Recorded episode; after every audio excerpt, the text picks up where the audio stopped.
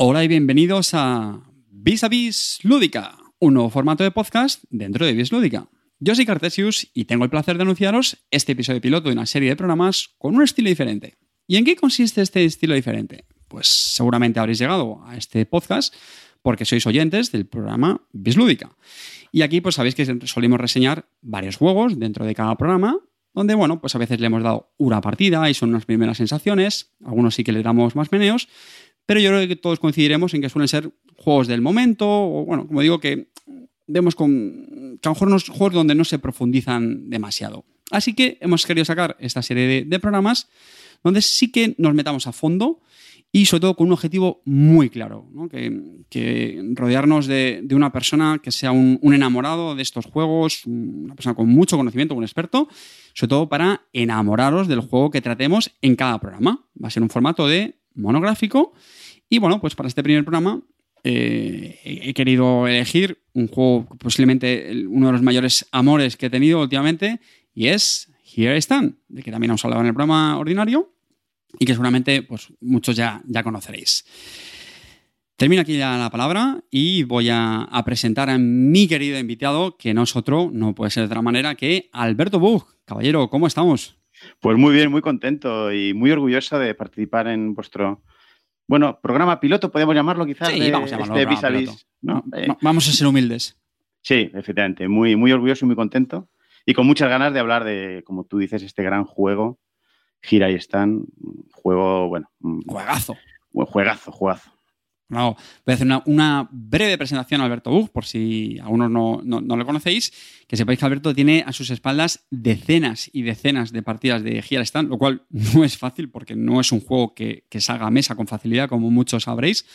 Y, además también al Virgin Queen, que ya sabéis que es su, secuela. Eh, de hecho, eh, Alberto Bug, tú fuiste beta tester del Virgin Queen, ¿no? Sí, sí, sí, así es. Eh, estuve de testeador y bueno, y ahí comprobando la magnitud de, esta, esta gran bueno, serie de juegos, ¿no? Pues lo, podéis ver en los, en los créditos del, reglamento. Pero aquí nuestro querido Alberto no solamente vive de, de Stan y Virgin Queen y de la guerra de, religiones, sino que además es un gran amante de otro juegazo, que es El Señor de los Anillos LCG, y del que además tiene mm. un canal de YouTube que se llama Más allá de la Puerta Negra. Sí, así es. Eh, la verdad es que soy un gran aficionado de Tolkien, soy un fanático, un apasionado de, la obra de Tolkien, del Señor de los Anillos, del Hobbit, Silmarillion. Y, y, bueno, y es un juego de cartas que refleja muy bien esa ambientación y bueno, eh, nos decidimos, mi amigo César Otto y yo, a hacer el canal de YouTube. Eh, bueno, con un conocimiento muy básico del juego, pero bueno, vamos, estamos aprendiendo y estamos jugando, estamos avanzando y bueno, os invito a todos que, que os paséis por allí porque bueno, es un juego muy diferente a este pero también a la par muy, muy, muy divertido. Bueno, como podéis comprobar, eh, nuestro querido Alberto es un tío con criterio. O sea, le gusta sí. Stan, Billion Queen y el mundo Tolkien, que a mí también me, encanta. Pero voy a contar una cosa. Uno de los motivos por los que quise que Alberto fuera la persona que me acompañara en este primer episodio y, por supuesto, del, programa de Gira Stan, no es solamente por su sapiencia, como vais a comprobar enseguida, sino porque yo me declaro un absoluto enamorado de Alberto como jugador. Es un auténtico placer jugar contigo, Alberto, te lo digo de, corazón. Eres un tío súper deportivo, paciente, ayudas en todas las partidas, con las reglas, dando pequeños consejos estratégicos a los jugadores. Y además eres un tío temático que vive los juegos, que te metes en el papel. Y de verdad que es un, es un auténtico placer eh, compartir mesa virtual o física, como también ha sido en, alguna ocasión contigo. De hecho, David Arribas también estuvo contigo en esa partida del Virgin Queen. Así que, bueno, pues doble agradecimiento por ser nuestro invitado en este programa y, por crear ese, ese buen ambiente en la partida pues muchas gracias por tus palabras tan amables, pero bueno, que sepas que es egoísmo puro realmente, porque así hago proselitismo y consigo, y consigo más, más jugadores para jugar es como al Efectivamente, así, es. Decenas y decenas de, partidas, sí señor. Así, así, así es, así pues es. Casi sigue siendo. Y bueno, pues nada, antes de meternos en harina, como es el primer programa, sí que queremos hacer una serie de declaraciones a, nuestros queridos oyentes. Lo primero es que no vamos a hablar de reglas del juego, como decíamos. Eh, queremos hacer un análisis en profundidad y sobre sobre todo por desde un punto de vista, digamos, de, guía estratégica, de consejos, ¿no? Y sobre todo eh, facilitar la, adopción de este juego, que no es, no es un juego cualquiera, ¿no? Es un juego que tiene una curva, en mi opinión, importante. Alberto, yo no sé si tú coincides con eso, ¿no? Sí, sí, sí, es una. Sí, tiene una curva de aprendizaje importante. No es, no, las reglas no son difíciles, pero tiene mucha regla especial, mucha excepción y bueno, y para jugar bien se necesita alguna que otra partida. Es un juego, como muchos sabréis, que está eh, dirigido por eventos y pues en este tipo de juegos esa curva es importante, ¿no? Porque también familiarizarte con los eventos forma parte también del, del, conocimiento del juego. Como decía, no vamos a hablar de reglas, vamos a dar por hecho, o bien que la gente ya, ya sabe cómo jugar, o, bueno, pues que va a vivir con ello durante el programa, porque tampoco vamos a centrarnos en, mecánicas eh, realmente, sino sobre todo en, pues eso, ¿no? En, consejos, buenas prácticas, etc. El, el, programa lo vamos a organizar de la siguiente manera. Vamos a empezar con un primer bloque, digamos, consejos genéricos, es decir, da igual la potencia que te haya tocado jugar en la partida, pues creemos que esto va a ser una serie de, buenas prácticas que, pueden aplicar a la inmensa mayoría de las facciones. Quizá en algún, hay alguna excepción, eh, pero esa, es la idea. Y luego ya sí lo que haremos es ir desgranando eh, pues potencia a potencia, pues iremos viendo una serie de, aspectos, ¿no? Pues eh, líneas para, para, ganar la partida, eventos relacionados, consejos varios, etcétera. ¿vale? Vale. Decir también que tanto Alberto como yo eh, estamos también acostumbrados a jugar con, la versión en inglés. Este, afortunadamente, es un juego Gira que está publicado en, español, la edición 500 aniversario, que además en principio nos basaremos en ella, aunque bueno, tampoco haremos mucha distinción. Entonces, el juego está publicado en español. Habrá mucha gente a lo mejor que escuche el programa, tenga esta copia en español, conozca los eventos en español. Entonces, pero bueno, permitiendo que como estamos muy, muy habituados, pues a lo mejor cruzamos un poco los, los eventos entre español e inglés. Haremos un poquillo ahí batiburrillo, yo creo, según nos salga. Pero bueno, que yo creo que será fácilmente de, seguir, ¿vale? Y, nada más. Eh, yo creo que hasta aquí estos, estos disclaimers. Como comenzamos, vamos con este primer bloque de, de consejos generales. Y, maestro Alberto, ilumínanos. ¿Qué se, qué, se, te nos pasa por la cabeza? Yo, vamos a retrotraernos, perdón, retrotraernos y vamos a, recordar ese, Cartesius eh, bisoño que nunca había jugado al Girestan y se acerca a ti para, maestro, por favor, aconsejame en mi primera partida de Girestan. ¿Qué, qué, qué debo hacer? ¿Qué no debo hacer? Bueno, eh, primero tienes que obtener más puntos de victoria que el otro. Es algo, es una, obviedad, es una obviedad. No, pero ahora hablando en serio, eh, en este juego. ¿Esto este es un Eurogame? ¿En serio? Sí, esto es un Eurogame. Eh, ah, que esto no es un Eurogame, me habéis engañado. No, bueno, aquí hablando en serio, este juego es un, bueno, como muchos conocéis, es un Wargame, ¿no? Que va dirigido por cartas. Pero yo creo que tiene Eh, un componente diplomático casi tan importante como, como, el militar, pero casi o incluso más.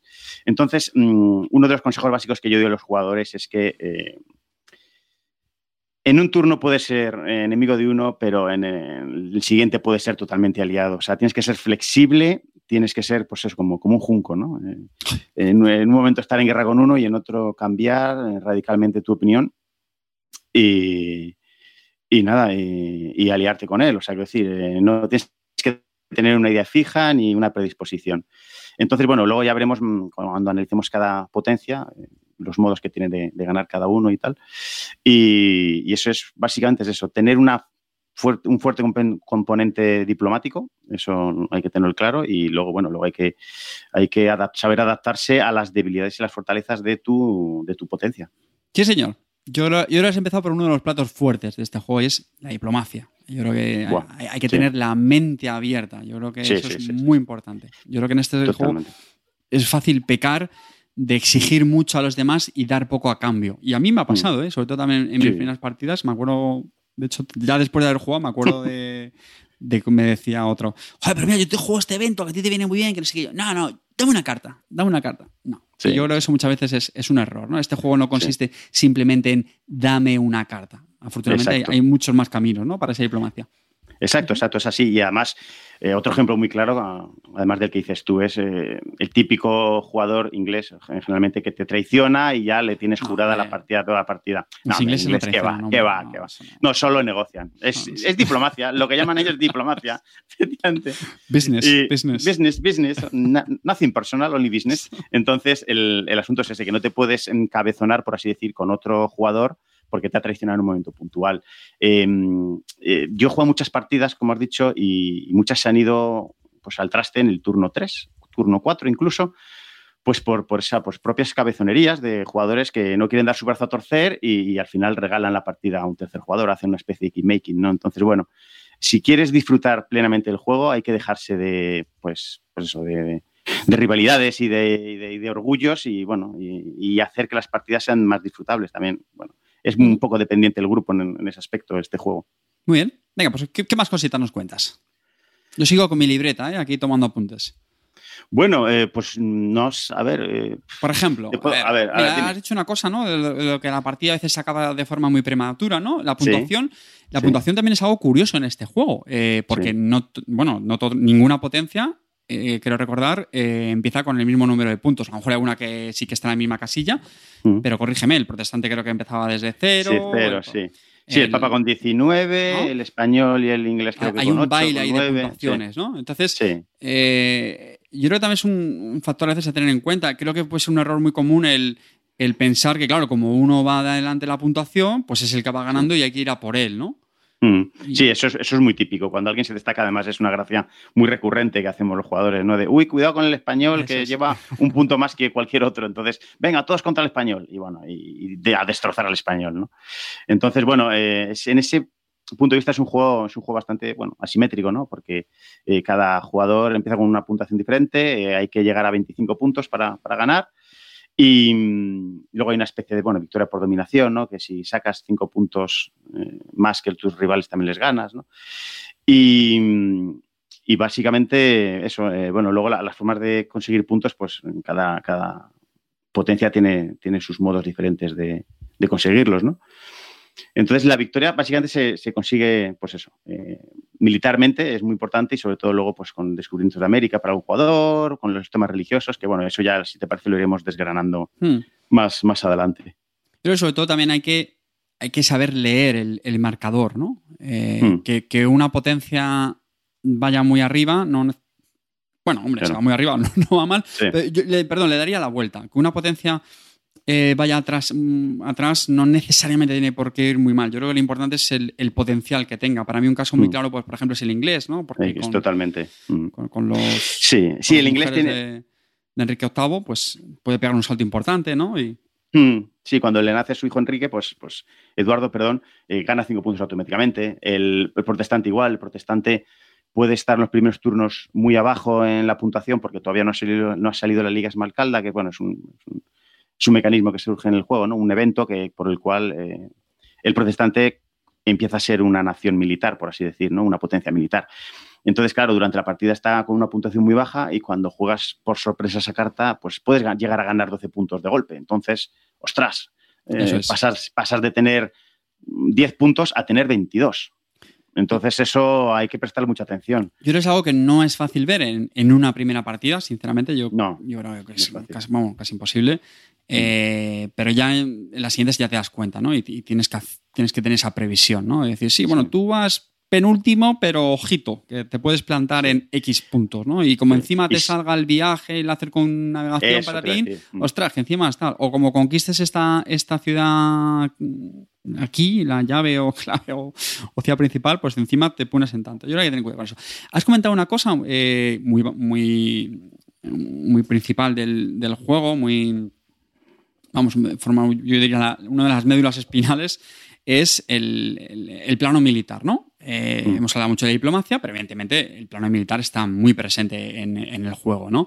Y, justo ahora que estamos hablando del tema de, las puntuaciones, eh, evidentemente una de las formas más, más básicas y comunes de, de obtener puntos de victoria es conseguir esas esas localizaciones eh, mm. clave, ¿no? Las, famosas keys, ¿no? Las localizaciones cuadradas. Eh, para esto, evidentemente, son los asedios. ¿Qué, consejos mm. nos daría sobre los asedios, Alberto? Hombre, bueno, vamos a ver. Eh, el problema de, las keys, que es, bueno, aparte para ganar los puntos, es que te pueden permitir la victoria automática. Eso no, hay que, no hay que perder el ojo. En este juego hay dos modos de victoria automática Sé que no íbamos a hablar de las reglas, pero bueno, al final, invariablemente, tienes que, aquí un poco.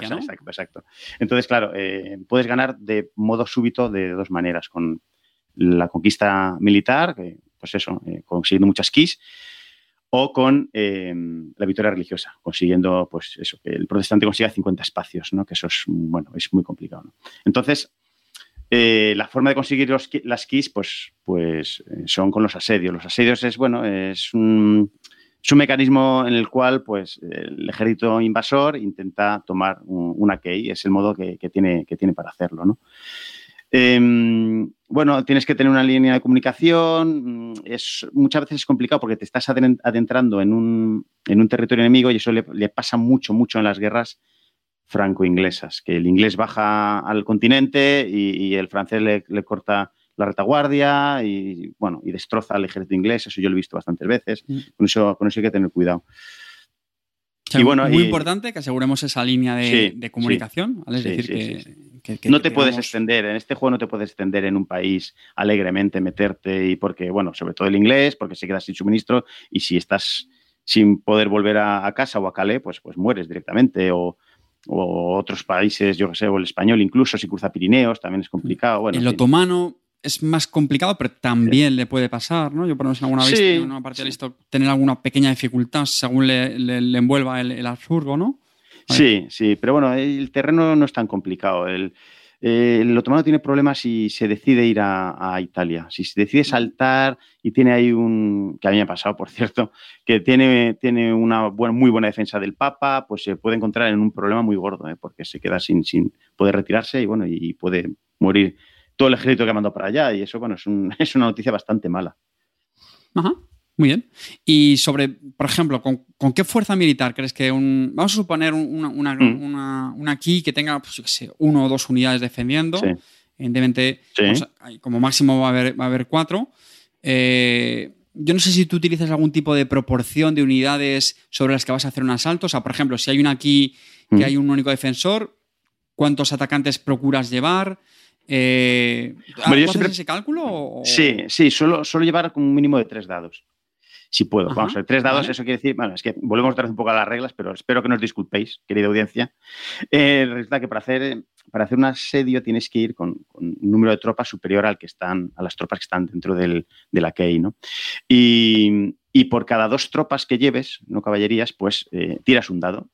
Entonces yo siempre suelo llevar, si hay una proporción, si hay un, si hay un defensor, suelo intentar tirar tres dados, porque con tres dados más o menos te asegura te asegura, bueno, un relativo éxito, porque con que le hagas un impacto, aquí recordamos que en este juego los impactos son a 5 y 6, con lo cual, bueno, no es excesivamente difícil que con tres dados te salga un 5 o 6, entonces ya tendrías tomadas aquí. Si hay más tropas, pues ya tienes que ir con, con ejércitos más grandes, por eso, por la reducción a la mitad de, de las tropas atacantes. Siempre intentar también llevar alguna cartita que sorprenda, pero claro, las cartas recordamos que es el motor del juego. Entonces, si, si gastas muchas cartas en combate, te quedas sin impulsos que pueden aprovechar tus rivales. Y aquí os aseguramos que en este juego hay mucho jugador con, con el colmillo retorcido. ¿eh? No, Sí, hombre, sí. no. No, hombre, tonterías, tonterías. Guante blanco todo. Sí, Eh, sí. Efectivamente, has dicho también otra cosa muy interesante, que son las, las cartas de combate. Y bueno, también creo que hay de respuesta también hay algunas que intervienen Sí. en, en los, en- en los propios conflictos.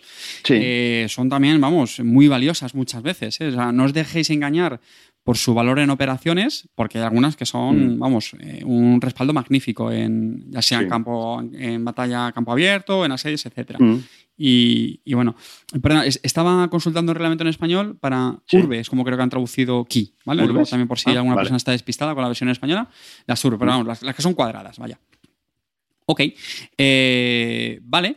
Y. Bueno, y hablando de case, perdón, y, y puntualizando más en las case, en las urbes, la capital. La capital en este juego es básica. Claro, claro. O sea, no puedes perder la capital. Si pierdes la capital, la tienes que recuperar en el turno siguiente en la diplomacia porque un país sin capital, bueno, España le da más igual porque tiene, bueno, tiene dos, ¿no? Pero Francia, Inglaterra, eh, son, o el Papa incluso, son, bueno, es, es muy, es muy duro para, para un jugador levantar un, un turno sin, sin su capital. ¿eh? Yo siempre recomiendo pues, que se recupere casi al precio que sea, vamos.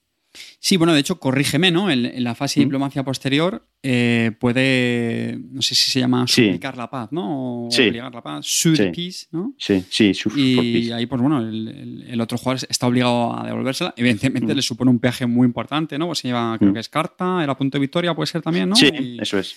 pero como bien dices, seguramente valga la pena, ¿no? O sea que eso también es Sí, otro- porque te otro pequeño sin- consejo.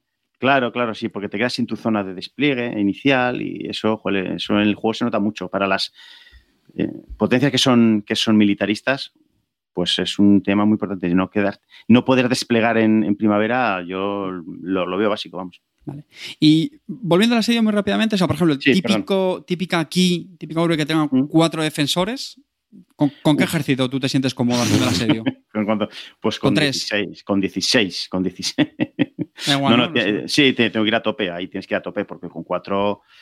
Hombre, bien es cierto que por, aunque tienes pocos dados, con a, pocos impactos que hagas, él va reduciendo fuerzas, con lo cual lo que pasa es que no te puedes confiar, porque luego se puede reforzar eh, jugando cartas y, bueno, ¿cuántos asedios de Viena ha habido en que, en que Solimán estaba en las puertas de Viena y ha aparecido Carlos por detrás con cuatro mercenarios, se ha metido dentro, en fin. Eh, y, al aprovecharse que Solimán venía con poca gente, pues bueno, al final se ha dado la vuelta a la tortilla, ¿no? Eh, es que he tenido el privilegio de presenciarlo. Sí, sí, sí. No, el, asunto es ese. El asunto es que si hay una aquí con cuatro tropas, o sea, tiene que ser una aquí muy valiosa, como Viena, por ejemplo, para meterte, para meterte en ella. Yo, si por ejemplo, imagínate en el hipotético caso, bueno, y aprovechando que suponemos que muchos de, los de la gente que nos escucha sabe jugar, en el caso de Metz, si alguien le mete cuatro a Metz, cuatro a Milán, a Florencia, yo soy de la opinión que a lo mejor hay que dejarlas pasar. ¿eh? O sea, el esfuerzo, el esfuerzo militar. Sí, sí, para ahora aprovecharos. Cuando juegues contra mí ya sabéis mi, mi punto de vista. Bueno, eso, claro. Te acabas de dar cuenta de la trampa, Alberto, que es este programa, ¿no? Es conocer sí, sí, ah, es por eso. para las futuras partidas. Nunca saldrá a la luz este programa, solamente es para sonsacarme, ¿no? No, pues eh, claro, porque yo creo que el esfuerzo militar es tan grande que, quizás no merece la pena y tienes que enfocarte hacia, hacia otras fronteras, ¿no?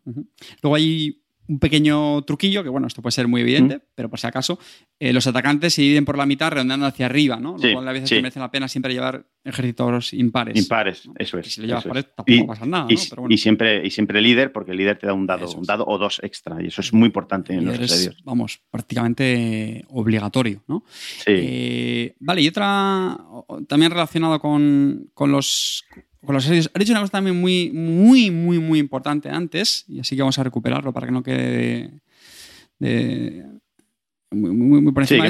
que, al final esto, esto es un, juego donde es va por un motor de cartas, las cartas son vitales, evidentemente, y sobre todo también para los asedios, porque claro, cada vez que uno hace un intento de asedio, pues tiene que gastar un, un, impulso, ¿no? Entonces, sí, sí, sí yo creo que también es muy importante medir eso. Si vamos a ir contra un asedio muy bien fortificado, corrígeme, Alberto, pero yo creo que va a ser muy complicado conseguirlo en, la única tirada que, hagamos en un impulso. ¿no? Recordad que un impulso es cuando jugamos una carta. Luego ya sus puntos de operaciones, lo, gastamos en lo que queramos, si lo jugamos operaciones. Pero claro, solo tenemos un, intento de asedio por impulso, lo cual si no lo conseguimos, tenemos que esperar al siguiente impulso, lo cual significa tener otra carta. Otra carta, exacto, exacto. Entonces, no, es, no es raro que a lo mejor incluso un asedio nos cueste tres impulsos, ¿no? Si está bien, tenemos mala suerte con los dados, etcétera, ¿no? O sea, que eso mm. yo creo que también hay que tenerlo, hay que saber medirlo, ¿no? En, esas partidas. Mm. Y bueno, vamos a. Perdón, dile, dile. Sí, no, otro consejo que, no quería, que se me queda en el tintero y bueno, ya era me, van surgiendo cosas en la cabeza, ¿no? Eh, para un consejo general que le doy a los jugadores es ir con perfil bajo.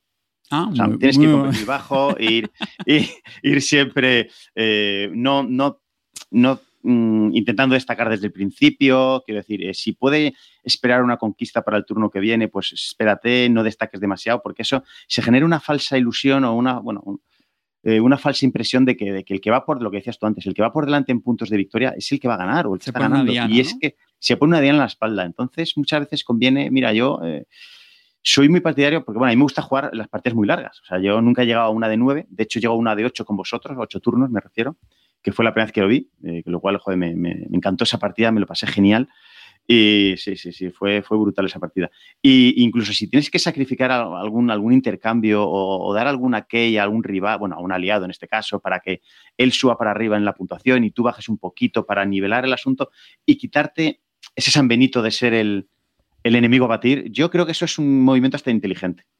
Sé que duele quitarse pues, una Key, una Florencia, una Metz, porque duele, porque te, ha costado conquistarla y te duele. y ya has adoptado a los oriundos de esa ciudad como tuyos. Ya les tienes hasta cariño, ¿no? Pero los has romanizado, ¿no? Los has romanizado, efectivamente. Les has dado todo, les has dado las alcantarillas, todo. Entonces, entonces eh, el asunto es ese, que, que, luego desprenderte esto es doloroso, pero sin embargo yo creo que en aras del juego y de, y de bueno, tu propia incluso supervivencia, eh, yo creo que es que es hasta interesante. Ese perfil bajo, mantenerlo. Ahora ya entiendo por qué nunca he conseguido ganar este juego y es porque siempre voy de fanfarrón. Entonces. bueno, no, no creas, no, no, no. Te mantienes bien, ¿eh? Mantienes bien un, perfil, un perfil adecuado. Yo te veo muy adecuado cuando juegas. ¿eh? Pues bueno, así me luce el pelo, pero bueno, no entraremos en eso. Oye, me ha gustado mucho este consejo, de verdad, ¿eh? Me parece porque eso es lo que no viene en el reglamento, ¿no? Eso ya más mm. es lo que no, tampoco me parece tan, tan obvio, ¿no?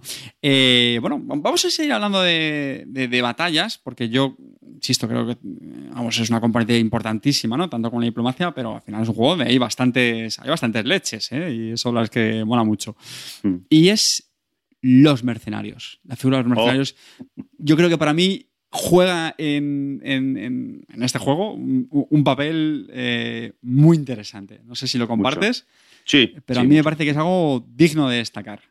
Sí, sí. Los, mercenarios son unidades de emergencia, básicamente. Em, generar un o crear un regular, esos son dos puntos de acción, lo cual, y un mercenario es un punto de acción. Crearlos. Entonces, bueno, es más barato el mercenario y tiene la misma fuerza de combate, con lo cual cualquier persona en su juicio diría, bueno, pues me hago mercenarios, ¿no? Son más baratos, pegan lo mismo, pues, pues con lo cual, bueno, eh, te llegas a esa conclusión fácilmente y con toda la lógica. Pero es que los mercenarios están sujetos a, bueno, a unos eventos que les suelen eh, perjudicar bastante. Hay eventos pues, que te, pueden quitar una pila de mercenarios que tú tan, tan duramente te has trabajado y has, has levantado con tus puntos de acción y te la pueden borrar del mapa. Entonces, yo creo que son unidades, eh, unidades de emergencia, unidades para cuando te ves un asedio, que te van a tomar una key muy importante, que la quieres defender, pues te hacer mercenarios en situaciones, en situaciones pues extremas. Em, yo creo que siempre merece la pena hacer regulares, o casi siempre, a pesar de su precio. Em, también, por otra parte, el mercenario es barato y con lo cual muchas veces te sobra un punto de acción que no sabes qué hacer con él, pues haces un mercenario, eso también está bien pero tampoco es, mm, yo aconsejaría tener ejércitos exclusivamente mercenarios o, con un fuerte número de, mercenarios. de regulares, ¿no? Quieres decir. No, no, de, mercenarios, mercenarios. O sea, quiero decir, yo siempre intentaría reunir muchos regulares y pocos mercenarios. Ah, bueno, vale, perdón, sí, sí, a eso me refiero. Sí, una, exacto, o sea, una proporción de, yo qué sé, de dos a uno. O sea, por cada tres, dos regulares y un mercenario, ¿sabes? Una cosa así. Para que, claro, para que el jugador rival mm, tenga que pensarse dónde te juega esas cartas mm, para destruirte tu pila de mercenarios. Imagínate una pila que yo las he visto de 7, 8 mercenarios que juegan la, cartita típica de mercenarios sin paga y bueno, y te van 8 puntos o 7 puntos. Entonces tienes eh, que distribuírtelos, tienes que, bueno, pero no siempre es fácil porque muchas veces juegas a remolque, entonces tienes que estar eh, a lo que te hace el rival y bueno, esto es como todo, ¿no? Como tú como buen jugador de Twilight Struggle que eres, cuando recibes la mano de cartas, piensas en una jugada y dices, bueno, voy a jugar esta, voy a jugar esta, voy a jugar esta, y al final tal. Y al final, como tu jugador va a poder, como el ruso siempre empieza, al final dices, no puedo jugar nada de lo que he querido porque me ha obligado este tío. Pues aquí es un poco igual, ¿no? Mira, joder, nunca lo había pensado, pero seguramente ese es uno de los motivos también por los que este juego me enamore tanto. Y es justo lo que acabas de decir, que tiene mm. esa sensación de Twilight Struggle de ver tu mano de cartas, planificar el turno con ella y cuando acaba de decirme que sí. si esto yo no es lo que quería haber hecho. Eh, sí, señor, le, acabas de dar. Joder, ¿cuántas veces ¿Cuántas veces he tenido yo, por ejemplo, eh, aliado veneciano y decir, ah, pues qué bien, la voy a jugar y tal, y, no poder porque ah. el francés me está atacando y tengo que defenderme y crear mercenarios para que no tome Roma y tal, o el turco? Entonces digo, joder, pues es que quiero jugar esta carta como evento, pero no puedes jugar como evento porque tienes otras necesidades. Mm, sí, señor, tienes muchos fuegos siempre. Eh, eh, por concluir la parte de los mercenarios, voy mm. a comentar también que otro motivo más por el que no gano, y es porque yo reconozco que soy muy de los mercenarios. Cocodrilo saca muelas carte, pues claro, se, va a lo barato, efectivamente. Estaba pensando, yo suelo tener una proporción más o menos de uno a uno, mitad mitad. Sí, bueno. Eh, bueno, si no son ejércitos muy grandes, bueno. no, pero bueno, al final es asumir riesgos. ¿eh? Eh, sí, Y lo que quería destacar es que para mí es otra de las grandezas de este juego, es justo esos eventos que has comentado, que penalizan a los que abusan mm. de los mercenarios porque sí, lo que dices. Como así era. Mm. Eh, y es que hay bastantes, ¿eh? Sí, sí, sí, sí, sí. Hay creo que cuatro. El otro día que me puse a repasar los eventos para hacer el programa, dije, joder, madre mía, Dios, yo sabía que había eventos, pero hay unos cuantos. Y... Sí, a mí, así que me vuelan, si no te importa, que me vayan a la memoria mismo. Es el, mercenario sin paga, que te quita toda una pila de mercenarios. El de mercenarios sobornados, que, que esos se van, o sea, el enemigo que te ataca, te ataca con una pelea de mercenarios, se van a tu bando la mitad, Sí. o sea. O esa también es una, una muy, muy, muy fea, ¿eh? Y, y luego hay otra que tienes que, eh, mercenarios te mandan paga también, que tienes que jugarte una carta tú para pagarles y, si no, te pueden eliminar también todos los mercenarios del juego incluso, ¿eh? O sea, cuidado, si no pagas, Sí, es, es una pasada. Sí, sí, esa carta es cuando no tienes, cuando tu rival no tiene cartas, te la guardas y dices, ah, sí, pues mira, todos tus mercenarios, como no puedes jugar cartas, ala, y se van a, a- a la calle. Jolín, es. Y luego es doloroso, ¿eh? una de tus preferidas, que son los, los tercios, ¿no? Si mal no recuerdo. Sí, bueno, yo ahí, en fin. Eh, tengo que hablar con Ed Beach seriamente porque me parece que han hecho una barbaridad en, en este, en esta edición. Siento, siento soltar aquí mis, mis fobias y tal. Es, es- es el programa para ello. Alberto. Puedo, puedo, Hazlo, puedo. Por favor, ¿Me por favor. Joder. Es que, bueno, ahora han modificado la carta de los tercios y, y antiguamente era una carta muy potente para el español que le daba pues un beneficio a las tiradas de combate. Pues ahora no, ahora resulta que tiene dos versiones. Eh, Esa carta, pues si la juega el español le va igual de bien que en la pasada edición, pero en esta edición parece ser que no, que los tercios mm, ya no saben luchar y te penaliza a ti porque te quita tiradas de dados, con lo cual a mí es una carta que me indigna porque es antihistórica, o sea, antihistórica totalmente, o sea, no, no, no veo el sentido eh, a esa carta por ningún lado, vamos, no sé, no sé, no. O sea, Hispanofobia, hispanofobia. Sí, sí, pues mm, a lo mejor van por ahí los tiros, ¿eh? Pero bueno, no, no vamos No, a entrar tampoco en eso porque que no habrán creo, simulado, creo. bueno, revueltas que tendrían entre ellos, ¿no? O eso, parecido como lo de la, la paga, habrán hecho una otra versión. En Sí, cualquier caso, bueno. tener mucho cuidado, niños, con los mercenarios, porque. Pero decía, para mí es una de las grandezas de este juego, esa incertidumbre, esa tensión, Sí, sí, sí. que a veces te genera pensar, porque yo lo he vivido, como, como, como buen ratilla que soy y voy cargado de mercenarios, y decir, como me saque ahora en este, en este asedio, ataque Sí, o lo que sí, sí, sea, sí, sí. la carta esa, me cago vivo. O sea, se va todo al traste y una tensión. Y ya, incluso hay veces que lo que hago es ya, ya mm, eh, aguantar mucho, ¿no? Ya es eh, tentar mucho la suerte. Pero incluso a veces que lo que hago es esperar a ver los jugadores, porque a veces que los otros jugadores la, la tienen esa carta eh, y a lo mejor la juegan como operaciones, ¿no? Bueno, en ese momento no, no les interesa. Imagínate, le toca, un, le toca un protestante que, bueno, ni le, viene Sí, sí. y va al descarte. Y es como, uff, mira, una, una que me he quitado ya, ya me queda una menos. Sí, sí, sí, eso es verdad. Además, que siempre que creas, te gastas una carta, venga, me gasto esta carta de cuatro para hacer cuatro mercenarios. Yo siempre tengo el run run en la cabeza de, como alguien tenga alguna de estas, es que me la, me la va a jugar seguro. Incluso siendo tu aliado, ¿eh? Yo lo he llegado a ver, ¿eh? Cuando tu, tu aliado te la juega y no, es que no puedo dejar que seas tan fuerte. Exactamente, exactamente. No, me, Sí. Las, obligando. las grandezas, las grandezas de este juego. Sí, sí, sí, sí. Es un juego para, para hacer amigos, efectivamente. Sí, totalmente, totalmente. Venga, pues vamos con más cositas. Eh, Venga. Ya por rematar, eh, yo aquí apuntado, a ver qué te parece este tema. El Venga. Spring Deployment, el despliegue de primavera. No sé si te parece un. ¿Te viene algo a la cabeza? Es decir, no hablo mecánicamente, ¿no? Que es eh, mover los ejércitos desde, desde la capital hasta un punto.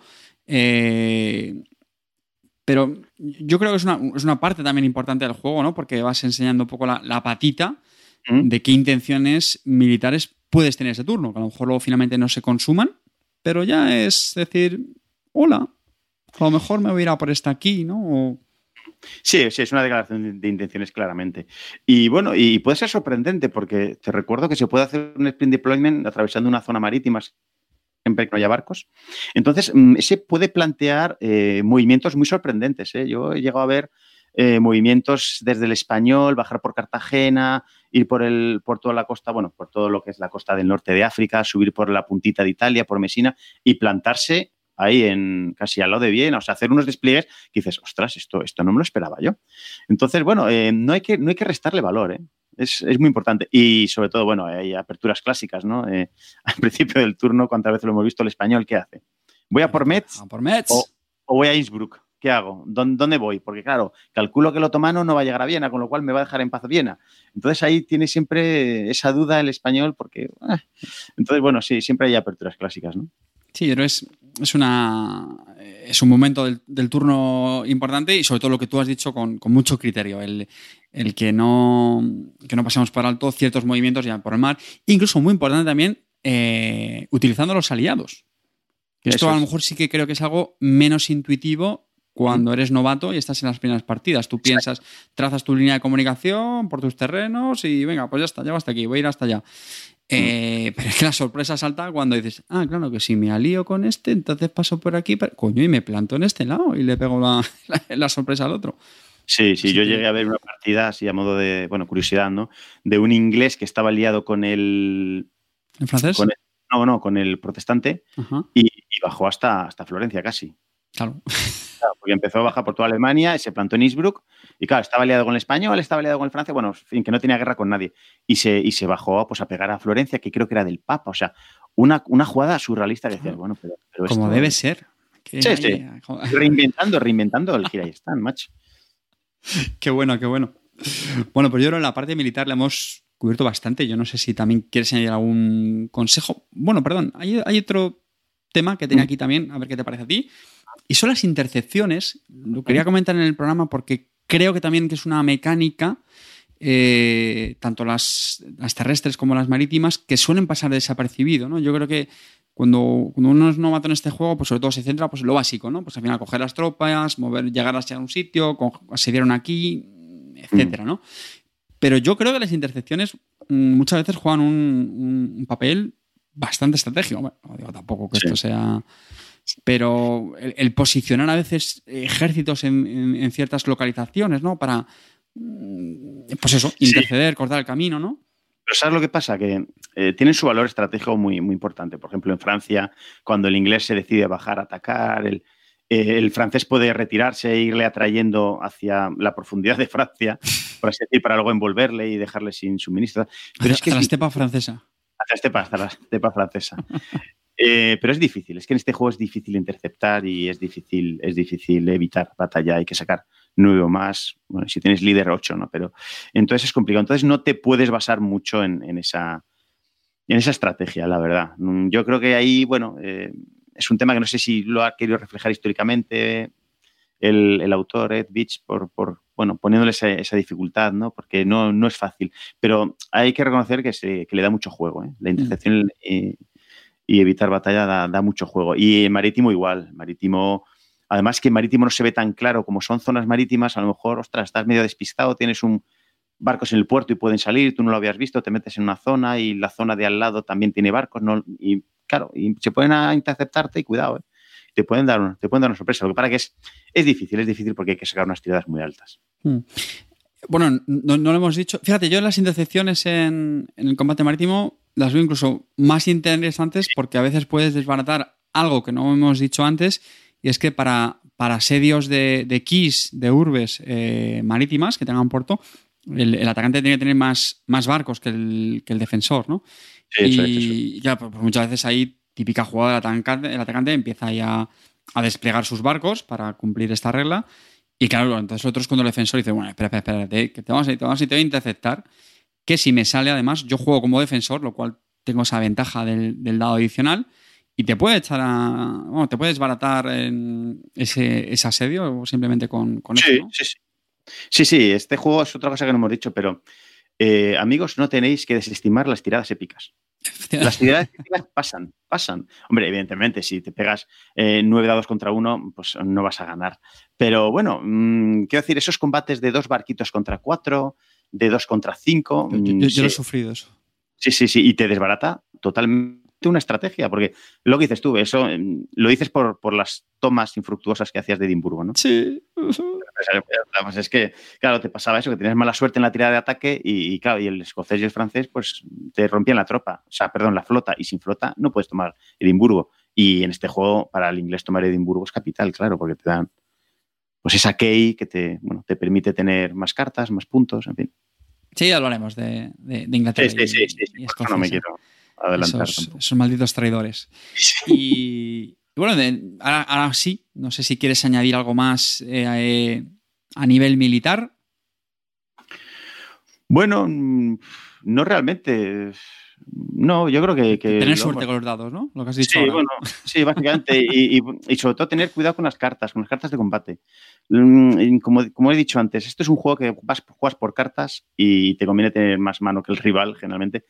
Y, se produce ese efecto perverso de que juegas cartas de combate que te ayudan mucho en el combate, pero te quedas sin mano. Entonces, mm. esas cartas son, son impulsos que dejas de tener y que impulsos que sí que tiene tu rival. Entonces, eh, hay, que, hay que jugarlas con prudencia. Son, son potentes, ¿eh? pero hay que jugarlas con, prudencia. Mira, ahora que estás hablando de las cartas, vamos a hablar sobre ellas. Antes de pasar a, los eventos, eh, vamos a, volver a tocar un poquito esta, esta, gestión de las cartas, porque creo que hay otro tema que es interesante y, no hemos comentado, pero tú, tú, tú, estabas dando paso ahora, y es hay que tener cuidado, justo acabas de decir, ¿no? Va, a colación. Si quemamos cartas muy rápido, ya sea por cartas de respuesta militares, en el momento que tú ya te quedas sin carta, ahí estás ya fuera del, turno. Eso, tiene, eso tiene mucho peligro. Es peligrosísimo. Quedarte fuera del turno es peligrosísimo por las mil cosas que te pueden hacer tus rivales, porque no, no, tienes, no tienes reacción, no tienes capacidad de reacción. Y, es que las cartas tienen una, mano fuerte y siempre reservarte cartas hasta el final del turno para ver qué te hace el rival es importantísimo. Eso es. Volviendo, redundando un poco con el tema de las cartas, eh, bueno, muchas veces juegas de español y tienes una mano enorme por, por colonias, por todo, ¿no? Porque tienes una mano grande, vamos, y tienes muchas cartas en mano, pero la empiezas a agotar en, bueno, tengo dos cartas de combate, las uso para combatir, juego otra, tal, el otro me roba porque juega un evento que me quita una carta, y te das cuenta que te has quedado con una mano con una mano mm, más pequeña que tus rivales. Entonces dices, ostras, cuidado, cuidado con estas cartas, eh, cuidado con estos eventos de combate y, que siempre hay que prever que, es que el rival, tus rivales suelen tener mala leche y quieren ganarte habitualmente. No, bueno, detalles. Sí, detallitos. A veces, a veces ¿eh? no siempre. no, efectivamente. pues efectivamente, la gestión de las cartas es, importante. Y lo que has dicho ahora, también el, el guardarse una, una, carta, ¿no? Eso eh, yo creo mm. que también uno de los. Si puedes, si puedes, que ya veremos luego que. Eh, uno de los aspectos, yo creo que también que suele pasar más desapercibido en las primeras partidas es esa capacidad de, los líderes de las potencias mm. de guardarse una carta. Yo creo que siempre cuando vemos, a ver, a ver el líder que me ha tocado, este me da una carta extra. Guay, bien. Mm, este permite guardar. Vale, pues me, da igual. No. No, y que no te, y que no, te duela quedarte con dos cartas, ¿eh? o sea, que, que, no, que, no, te duela. O sea, que si puedes quedarte con dos cartas, quédate. No, es que, joder, es que con estas dos cartas puedo jugar, puedo intentar. No, no, espérate. El turno que viene es muy largo y, y, ahórratelas y así el turno que viene pues tienes dos cartas más. Y, joder, y dos cartas más te pueden marcar la diferencia. ¿eh? Sí, efectivamente. A ver, yo creo que al final lo que hay que es, también es eh, evaluar ¿no? el, coste-beneficio. ¿no? joder, tengo una carta mm. que que sé, por lo que sea, es un beneficio, bueno, lo que estábamos hablando antes, ¿no? Joder, es que eh, necesito un impulso más para ganar el asedio. Claro, claro, eso sí. Sí, o para lanzar una, exploración que me pueda hacer ganar la partida, hombre. Pues eso es, evidentemente. Pero es lo que tú dices, ¿no? Cuando uno ya llega a un status quo que dice, bueno, mira, yo ya he hecho mi turno. ¿Y qué hago? ¿Mercenarios más regulares? Pues, eso, es, eso es. Quédatelas en la mano que ya veremos el turno que viene a ver qué pasa. Bueno, hay, una cosa que no hemos dicho antes en los asedios, que tiene que ver con las reglas, pero bueno, lo vamos a recordar porque sí que es muy importante. Es que, claro, un asedio hay que intentar ganarlo sí o sí en un turno. Porque como nos quedamos a medias, en, la fase de invierno, todos para la casita y hemos perdido toda esa inversión de haber llevado a los ejércitos ahí. O sea, por eso, un asedio hay que intentar ganarlo Sí, o sí, ¿eh? sí, además, uno de los puntos álgidos de este juego, del, del, culmen, por así decir, es, es el asedio a Viena. En todas las partidas está el otomano toda la partida haciendo el run run, creando tropas y jugando ahí la, natal, como tú bien sabes, de Genízaros, y venga tropas y venga, hasta que al final llega ya el turno en que dice, venga, voy a por Viena. Y ya se ves las dos megapilas de, del español y, del turbo que se van a pegar y a lo mejor pues son 18 contra 16 dados y venga y dados y tal. El resto, Qué bonito, de, la, el resto de la mesa mirando expectante, animándose a uno, animándose a otros. Sí, claro, es que, y si te fijas, es que, joder, yo creo que incluso ya si nos ponemos románticos, eso traslada muy bien el, lo que fue realmente en la historia, ¿no? O sea, en la historia, claro, eso, el, asedio de Viena, joder, pues eh, tuvo a, Europa en un puño. Es decir, todo, el continente europeo estaba un poco expectante de, bueno, oye, a ver, ¿qué va a pasar ahí? Que sí, que nosotros estamos en Italia, que nosotros estamos en Suiza, tal, pero ojo, pero que los turcos, tal, que como tomen Viena, a ver qué pasa. Y pues esto igual, cuando ves esa batalla, de, un momento que van a atacar Viena, tal, todos ahí mirando a todos los jugadores, sí, sí, ese es un momento, un momento bastante álgido. Yo, me ¿eh? estoy emocionando ahora mismo, ¿eh? Lo digo de Sí, sí, sí, la, piel de gallina se pone, macho. ¿Cómo nos gusta este juego, eh, Carte? ¿Cómo nos gusta? Es un pepino impresionante. Bueno, pues yo ahora creo que sí. Bueno, perdón, estamos hablando de, las cartas. Lo he dicho, ¿no? Se, dice el consejo del amigo Alberto. No tengáis miedo a guardar las cartas. Es, más, si podéis guardar las cartas. Y ahí los líderes que permiten guardar cartas es, es, un, plus más importante de lo, que parece. De hecho, el, el Papa es una de las cosas que, que, sufre al principio de la partida. Yo creo que no puede guardar, tiene que gastarlas. Sí, hasta el tercero. Eh, Clemente no te deja y creo que Pablo tercero ya sí, o Julio creo que sí, ya, ya te empiezan a dejar. Mm. Tarda un poquito. Y, bueno, ¿quieres que hablemos de, eventos? Vale. ¿Eventos así generalistas? ¿Tienes alguno en la cabeza que quieras comentar? Bueno, eh, eh, hay, ¿Hay algún evento, por ejemplo, eh, a mí se me viene a la cabeza los turcos? Es que no sé, no sé por qué, los eventos turcos los, veo. Está este juego un poco quizás enfocado hacia ese lado, ¿no? Porque tiene unos cuantos eventos bastante curiosos. Tiene, bueno, el de los, eventos que le hacen daño, ¿no? Que es como los caballeros de San Juan, que ese es mítico, ¿no? Que, le quite una carta para dársela al Papa, para, bueno, que, para construir San Pedro, ¿no? Que bueno, que temáticamente está incluso bien traído, ¿no? Y luego tiene otro que es muy bueno, que es, que es eh, bueno, muy bueno o muy malo, ¿eh? Que es John, bueno, John, Jan Zalpoya, ¿no? Que era el, el vaivoda este de, Transilvania, que bueno, que le prometieron ser eh, el señor de Budapest y luego no lo fue y le traicionaron. Tal. Pues es una carta que, depende de, o sea, se juega el evento y en función de quién sea el que controle Buda, pues recibe eh, tropas el jugador austrohúngaro, es decir, el español, o el jugador turco. Entonces es una carta que le puede hacer tanto daño al, turco que, que, yo no la veo jugar casi nunca como, como ese evento. Y es una carta súper poderosa. Y no sé, a mí es una carta que me genera esa insatisfacción de decir, joder, la gente, ¿por qué no la juega tanto? Justo ese era el objetivo de, esta, mm. de esta, pequeña mm. sección y era resaltar eventos que suelen pasar eh, inadvertidos, porque evidentemente hay eventos que son muy obvios, ¿no? Quiere decir que su mm. beneficio, o sea, tú lo lees y dices, esto tengo que jugarlo como evento. Bueno. Sí, sí, totalmente. Hay, un disclaimer que no hemos hecho y que no pretendemos pontificar en este episodio, ¿no? Evidentemente, esto es un juego, os podéis imaginar la de, la de variables que hay y lo, lo que estamos diciendo ahora mismo, pues en otra partida no va en esa línea. Pero yo, yo sobre todo quería hablar de esos eventos, que es lo que tú dices, que, porque a mí me ha pasado, a mí me ha pasado como, como jugador novato, que, que no es que me considere experto, pero sí me ha pasado eventos de leerlo y decir, bueno, vale, pues sí, no sé, estará bien, pero yo lo, voy a jugar como operaciones, ¿no? Y, justo a lo mejor pues el, que tú dices, ¿no? Pues evidentemente puede pasar eso, ¿no? Mm. Sí. Luego se me viene otro, si me permites, otro evento que también fastidia al, al turco, que es Roxelana, ¿no? Que fue su este, este, este le apuntado yo.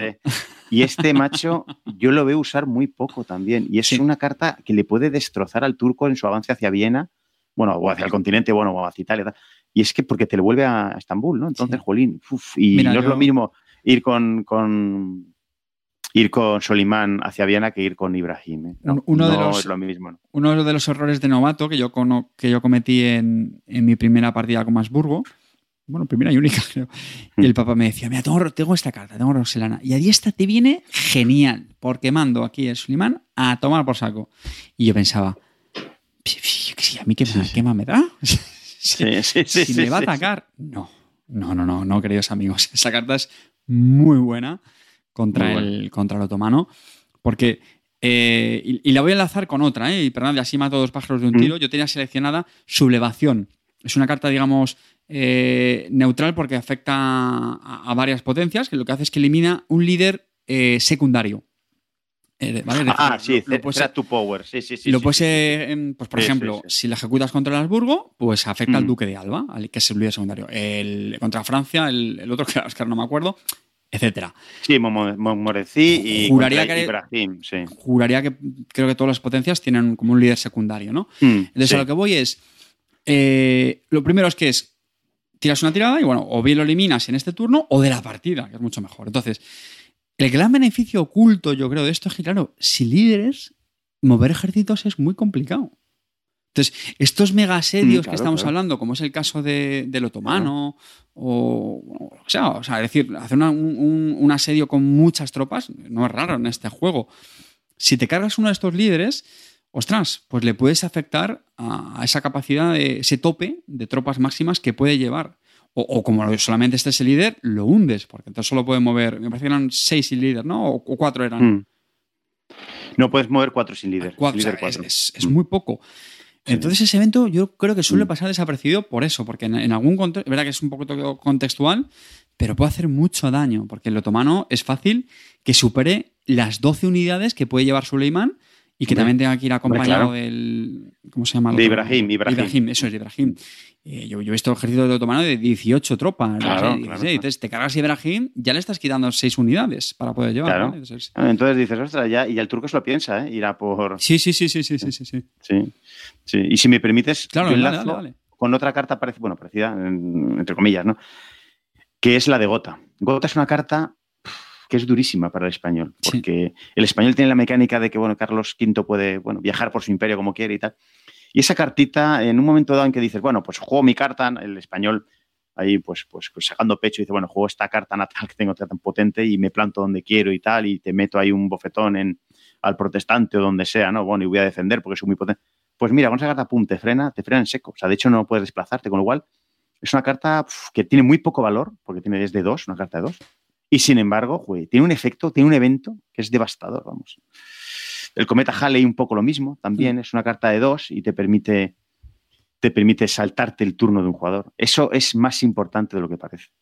O sea, parece que no, dices, bueno, saltarme el turno. No, cuidado, cuidado. Es que si te saltas el turno de un, de un rival, es que le puedes tomar un, una key, una urbe. Justo, mira, eh, tengo ya aquí una carta, ¿vale? Que de nuevo también la voy a lanzar con esto que te estás diciendo ahora. El, timing, mm. el timing, el, momentum en, este juego es también muy importante. Justo lo que te estás diciendo ahora, pues porque a lo mejor si tuvieras un impulso más de ventaja sobre el otro, puedes evitar un asedio o terminar de rematarlo, etc. etc. Eh, y eso es, muy importante, llegar antes a un sitio que el otro. Bueno, en fin. Eh, pues hay una carta que yo creo también que tiene que ver con eso, y estoy seguro que, si no la tienes elegida a ti te va a gustar porque la juegas siempre de cabeza, y son los Fugger.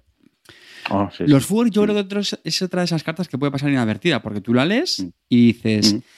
roba dos cartas y en el mm. siguiente turno vas a robar una menos. Entonces uno piensa, mm. la carta que ya la estoy descartando para jugarla, robo mm. dos, bien, hasta ahí bien, buen negocio, pero entonces tengo, y el siguiente turno tengo una menos. Luego, ¿qué negocio estoy haciendo? ¿No? Al final estoy perdiendo dos cartas por dos que robo. ¿No? Yo creo que eso puede ser el, primer análisis, ¿no? Es decir, ¿qué, negocio es este? Pero no, pero no. No. Lo primero, dos cartas valen más que uno, por lo que hemos explicado antes, por el tema de, por ejemplo, los impulsos. Mm. Y, es que a lo mejor esas dos cartas sí que te hacen el, negocio, incluso te pueden dar la partida en ese turno. Mm. No, y que, sacas una carta de ventaja a tus rivales. Exactamente. Claro, porque te quedas, juegas una carta, descartas, pero recibes dos, con lo cual te has quedado como suspendido. Y el, tu rival que va a continuación, él sí que tiene que jugar carta. Entonces, eh, tú en tu turno ya no salen las cuentas. Tú eh, no has perdido cartas, sino que has ganado dos más, con lo cual vas a tener una mano más potente. Mm. Y que en general tener dos cartas, porque te puede tocar de, operaciones sí, de, uno. Muy mala suerte tienes que tener, yo creo, para que dos cartas no te merezcan menos que en, ese momento. yo insisto, los, es una carta, yo creo que jugar como evento, vamos, lo que hablamos antes. Casi y si te ves mal y, ves esa penalización de la menos uno, o sea, menos la carta de menos que te va a entrar en el turno siguiente, si tú ves esa penalización, pues te la ahorras y te la quedas en la mano y mm. para el turno siguiente. O sea que tampoco tampoco la, pierdes, la estás ganando en este turno. Eso es. Ya está, o sea, si estás ganando una carta en este turno. ¿Alguna más que te venga a la cabeza? ¿Tienes por ahí alguna más? Eh, eh, sí, bueno, he comentado el, cometa Halley, ¿no? Sí, esa sí, sí que la, he comentado, que a mí me parece una carta durísima. es, muy, buena, sí. Es muy buena. Yo creo, de hecho, alguna vez, alguna partida, ver ganar al típico jugador, de decir, bueno, te voy a asediar a esta ciudad, si te asedio, gano, y decir el tío, a no ser que tengas el cometa Halley, y decir el otro, sí, este. tengo el, tengo, el, tengo el cometa Halley. Entonces ya ahí se acaba la partida porque, claro, no, no, no, sé si lo hemos dicho, ¿no? Lo que hace es eh, eh, evita el, impulso de un jugador, si mal no recuerdo, o le podía hacer descartar mm. de una carta, creo que era. ¿Puede ser? Eso es, eso es. Sí, sí, eso es, eso es, eso es. Es, es bastante golosa. Sí. Luego también está, pues, cartas que te hacen ganar otras cartas, la, la, venta de las Molucas. Sí, pues, sí, muy, buena. Añadir dos eh, cartas y tienes esas. y, luego, hay, luego, hay, unas cartas curiosas. ¿Mm? Dale, dale, dale, tú. No, no, digo que luego hay unas cartas muy, muy curiosas que yo tengo sentimientos muy encontrados con ellas, ¿eh? que son las de la revuelta en Egipto y la guerra en Persia, creo que se llaman. Sí, que son estas, guerras, ¿no? sí, las guerras lejanas para, el, turco y tal, que le haces, le obligas a quitarse cinco unidades o seis, bueno. Pero es que si las ganas, sin embargo, gana un punto de victoria. Entonces, Jolín, se me queda aquí un, como un sabor de boca de decir, bueno, es que el turco, mm, por norma general, generalmente va a ir sobrado de tropas. Entonces, que tú le des, que alguien le juegue eso, pues vale, pues sí, retrasa el avance sobre Viena o sobre Italia, donde quiera ir, ¿no? Pero es que mm, le vas a dar una guerra que es, la va a ganar. Es que al final la, va a ganar. O sea, raro es el turno que no la gane. Entonces, joder, le estás como regalando una carta. en esta, en, un punto, perdón. En esta carta, en este, en esta versión, en esta versión, eh, creo que, que, te han puesto menos una carta en caso de que no acabes la guerra en este turno. Con lo cual, bueno, es una penalización que te hace ir más rápido, ¿no? E intentar acabarlas en el, mismo turno que te la juegan. Si te la juegan en el, último turno, pues hombre, si te la juegan en tu último impulso y tú no cartas para reaccionar, pues, pues te vas a comer esa penalización. Entonces, bueno, también eso es una carta a tener en cuenta. Lo que que son cartas tan gordas de, de, cuatro. Sí, efectivamente. que no, no sé si merece la pena, ¿eh? Sí. Sí, estoy, contigo, ¿eh? Yo la verdad es que la, la, vemos jugar poco, además, esa carta, ¿eh? Yo creo que mm, ¿verdad? rara vez se ve como momento. Ahí tienes que, tienes que mandar un, WhatsApp ahí a, Ed Beach y, que le dé otra vuelta. Para, para la edición, no sé, 503 aniversario, 504. Mira, yo tengo apuntada otra que es verdad que entra en el grupo de los que decía antes, que son bastante evidentes, pero por si acaso, ¿vale? Y es el príncipe. Oh, Maquiavelo. un, grande. ¿Qué hace el príncipe? El príncipe te, permite declarar la guerra eh, a otra potencia y además creo que te daba dos CPs, ¿no? También sí, eso es. Sí, en, esta edición sí, en esta edición es potentísima. Entonces, vamos a ver, señores, esto, esto gloria.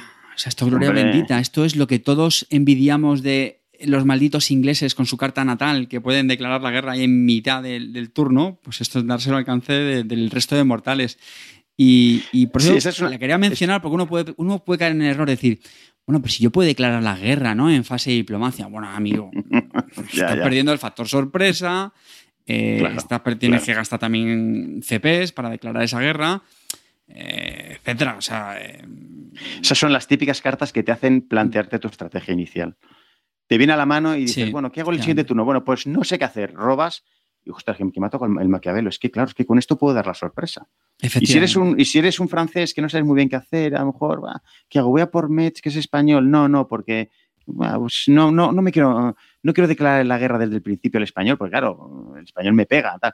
Pero sin embargo, si aprovechas los últimos turnos, se la juegas, le das una puñalada en la espalda, tan necesaria en este juego, y, y, entonces es una carta, joder, que te hace replantearte tu, tu esquema inicial ¿eh? del turno. ¿eh? Sí, señor. A mí, a mí la verdad es que me, encanta. Y encima te da 12 CP, sí. pues, vamos, sí, sobrejuelas, que se suele decir, ¿no? Sí, sí. Bueno, y luego hay otras cartas, si me permites, también, que son las, las que, bueno, se ha modificado en, este, en esta edición 500 aniversario, que son las, las escocesas. Han arreglado un problema muy serio con la anterior versión, que era Escocia, ¿no? que, generalmente yo en todas las partidas veía que caía sin ningún tipo de problemas al, al inglés. Quizás en los primeros turnos tenía algo de problema, pero luego el inglés se hacía con ello fácilmente pues han añadido ahora las dos cartas, las han modificado, que es eh, Scott Wright, ¿no? que es el, asalto escocés, ¿no? Me imagino que se traducirá. que es mandatoria. son las incursiones escocesas. Incursiones escocesas, exacto. Y que es mandatoria, con lo cual la tienes que jugar aunque no quieras. Y le da una potencia al, escocés, incluso pudiendo hacer eh, asaltos en el mismo turno que la juegas, o sea, cosa que, las reglas normales no permiten. Y luego la, alianza Alut también, que mm. es a Jolín, que también, Exacto. La juegues o no la juegues, le, van a dar tres puntitos al, escocés. O sea, dices, bueno, macho, esto, es gloria, como dices, esto es gloria bendita, macho. Hay un pequeño consejo, ahora que estás comentando, has mencionado las cartas eh, obligatorias. Va a ser muy obvio, lo sé, pero bueno, por si acaso, es, muy rápido. las cartas obligatorias también hay que saber gestionarlas, evidentemente. Hay que a veces elegir el, el momentum de, de cuándo jugarlas, ¿no? Pues yo qué sé, pues, pues estoy pensando en. ¿Cómo es la de Italia? Ay, el rey de Italia. El máster, el máster, máster of Italy. ¿no? El maestro de Italia. Sí, sí, sí. Pues claro, pues hay veces que si, si, la cumples, imagínate, te cae como Habsburgo, bueno, porque suele ser uno de los más habituales, ¿no? Que la, que la cumpla pues vamos, no pierdas un momento en jugarla, no sea que te quiten luego las, las keys en Italia, que te eviten. Exacto. al contrario, o yo qué sé, o te caen los piratas eh, beberiscos, ¿es, no? O bereberes. Sí, sí, sí, sí, Los piratas, eh, pues hombre, normalmente no se lo quieras poner fácil al otomano, pues aguanta, intenta aguantarla al final para que ese turno, mm. oye, si hace piratería, que se haya muy al final o que ya se le haya pasado el arroz al otomano.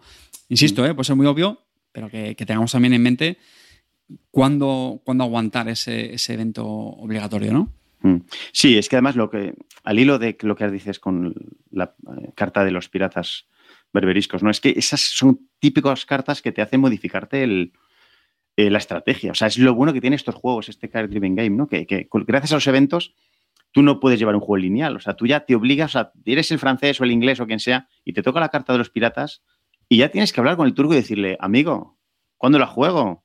Dame algo. Eso, es, no sé también- qué, efectivamente, ataca tal. eso también forma parte de la esa- negociación. sí, esa, señor. claro, eso forma parte de la negociación. Entonces, esa es la maravilla de este juego. Otra carta muy potente, eh, que no estamos hablando de ellas, bueno, son las religiosas, ¿no? El, hay algunas muy potentes como el Martin Fortress, que te da bueno, un montón de tiradas a favor del protestante, pero la que es brutal es la Printing Press. Bueno, esa, Sí. esa carta. Esa, mira, Eh, como, como luego vamos a ir facción a facción, ¿vale? Si quieres, Sí, ya- sí, yo la no- no vamos la, a- la comentamos. Que, te- que por otra parte, ya aprovecho para comentar, hasta ahora es verdad que nos estamos tratando de forma muy genérica. El tema de la religión lo trataremos también, pero pues cuando Mm. lleguemos ya a papado y, y protestante, ¿vale? Mm. Eh, cerrando el capítulo de eventos, no sé si quieres añadir alguno más. No, yo creo que con esto ya hemos dado un pequeño, Sí. ¿no? Un pequeño barniz a todos, hay- ¿no? Un pequeño Hay repasito. eventos buenísimos, pero bueno, lo que Mm. comentábamos, ¿no? Que, que son más obvios, ¿no? Y tampoco nos podemos poner ahí a- Sí. Sí, bueno, es el, el saqueo de Roma, perdóname, el saqueo de Roma es un evento que es tan potente de, de puntos, que te da cinco puntos, que mm, pocas veces. Luego las condiciones son raras que se den también. Bueno, no sí, tan raras. es muy bueno. circunstancial, ¿no? Sí, muy circunstancial. Entonces, bueno, no se suele jugar mucho, pero que si la lees detenidamente, ostras, ojito, eh. Ojito con, con, con esa carta porque le puede hacer mucho daño al Papa. Y otra, y ya termino, Carte, te lo prometo, que es que No, me no, enrollo joder. y, y discúlpame, eh. Eh, la de mm, eh, fortificación, que es- ah, no, trazado italiano. Sí, Trazado italiano, un trazado italiano, bueno, tra- la carta de trazado italiano te permite poner un fuerte. Es. Dices tú, bueno, pues un fuerte tal. No, no, amigos, no, un fuerte no. O sea, es como una especie de, de- de tapón que si la pones bien es muy difícil de superar. O sea, eh, estratégicamente bien puesto en el medio de Italia o, o arriba en el norte de, en la costa francesa. Esa carta ahí puesta, le puedes meter luego tropas y haces como si fuese una que un fuerte. Eso, cuidado, ¿eh? Cuidado que te puede hacer frenar el avance del inglés o el avance de cualquier otra potencia a algún sitio. Esa carta es muy interesante, la de, la de trazado, trazado italiano. ¿eh? Y, y se ve jugar poco como, como evento, Sí, la verdad. estoy de acuerdo. Sí, se Mm, y porque es que te da, te da una, o sea, te, te hace fortaleza, un espacio y te da una tropa. Polín, macho. Hostia. Y que colocado estratégicamente en algún punto, o cuidado, eh, cuidado que, ostras, mm, eh, hace que sea un baluarte defensivo muy interesante. ¿eh? O sea, yo esas las he jugado mucho con el Papa, bueno, muchas, con el Papa en, en, en Módena, las, las, provincias estas que están al lado de, de, Florencia. Entonces, haces ahí un cinturón sanitario que, que, que, que no entra, vamos, que ya querrían los franceses con la línea Maginot, ¿sabes? En fin. la adelantamos, la adelantamos 500 años.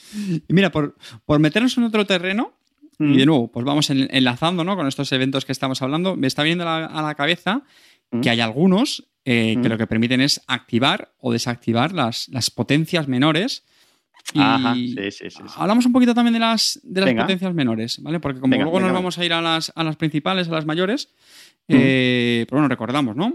Ya hemos mencionado. Escocia, evidentemente ahí al, en Reino Unido. Eh, Génova, Venecia. Venecia. Y, y Hungría. Y Hungría, efectivamente. Entonces, yo no sé si estaré de acuerdo conmigo, pero yo, yo creo que los, los, eventos estos que activan las potencias, bueno, depende de quién te toque, evidentemente, pero bueno, suelen ser una buena opción, ¿no? Sobre sí, todo, sí, pues, sí, por ejemplo, sí. para, para, el Papa, ¿no? Activar eh, Venecia, Venecia sin duda. Buena aliada. Incluso mm. Génova también le puede venir bien, ¿no? Génova, lo que pasa es que no sé si puede activarla el Papa. Sí, creo que sí, ¿no? Sí, yo creo que sí, sí, lo, lo, vimos en una sí, partida. Yo sí, creo. sí, sí, entonces sí, sí, sí. Sí, es, es el, el, Venecia solamente la puede actuar el Papa, no puede el español. Y, y Génova, sí, Génova, sí, tiene razón, tiene razón. Génova sí la puede, sí la puede activar. O sea que eso pues, Papa, sí, también no, no, no, lo paséis por alto porque son cartas que dan muchos CPs. Yo creo que casi sí. todas son de 5, si no Sí. 4 a lo mejor. O... Sí, Andrea Doria que te activa Génova es de 5 y, y la de los eh, aliados La- venecianos es de 4. Es de 4 me parece. es, Pues, Pero es que, pues es que Ve- Venecia es un caramelo. Es que Venecia, sí. aparte de las tropas que tiene desperdigadas por el Mediterráneo, que las puedes llevar luego a tu, a tu capital, o sea, que son, son aliadas, tiene una Key, tiene una armada, una flota potentísima, una armada, o sea, Tres barcos. Yo creo que es un, no, no recuerdo. tres barcos, es, es- es obligatorio, claro, sí, es obligatorio sí. jugarla. Tres barcos es el, el rey del Mediterráneo. Sí, bueno, sí, siendo el Papa. Mm. Bueno, sí, bueno, depende, ¿eh? depende Sí, del el- turco. El, otomano también se lía ya. sí, sí, sí, cuidado, cuidado. No, bueno, pero, pero está muy bien. ¿Vale? Y, y Mm. bueno, Escocia ahora, si quieres, cuando, cuando hablemos de Inglaterra, Mm. pues también le, Vale. le- le damos un, un pequeño capítulo.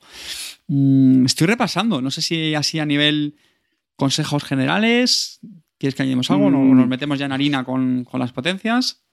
Bueno, yo creo que sí, vamos a pasar ya con las potencias, ¿no? Si se nos ocurre algo, pues al lado apuntaremos, bueno, desdibujaremos un poco el esquema, pero bueno, tampoco. No, pero está bien, tampoco vamos a ser tan.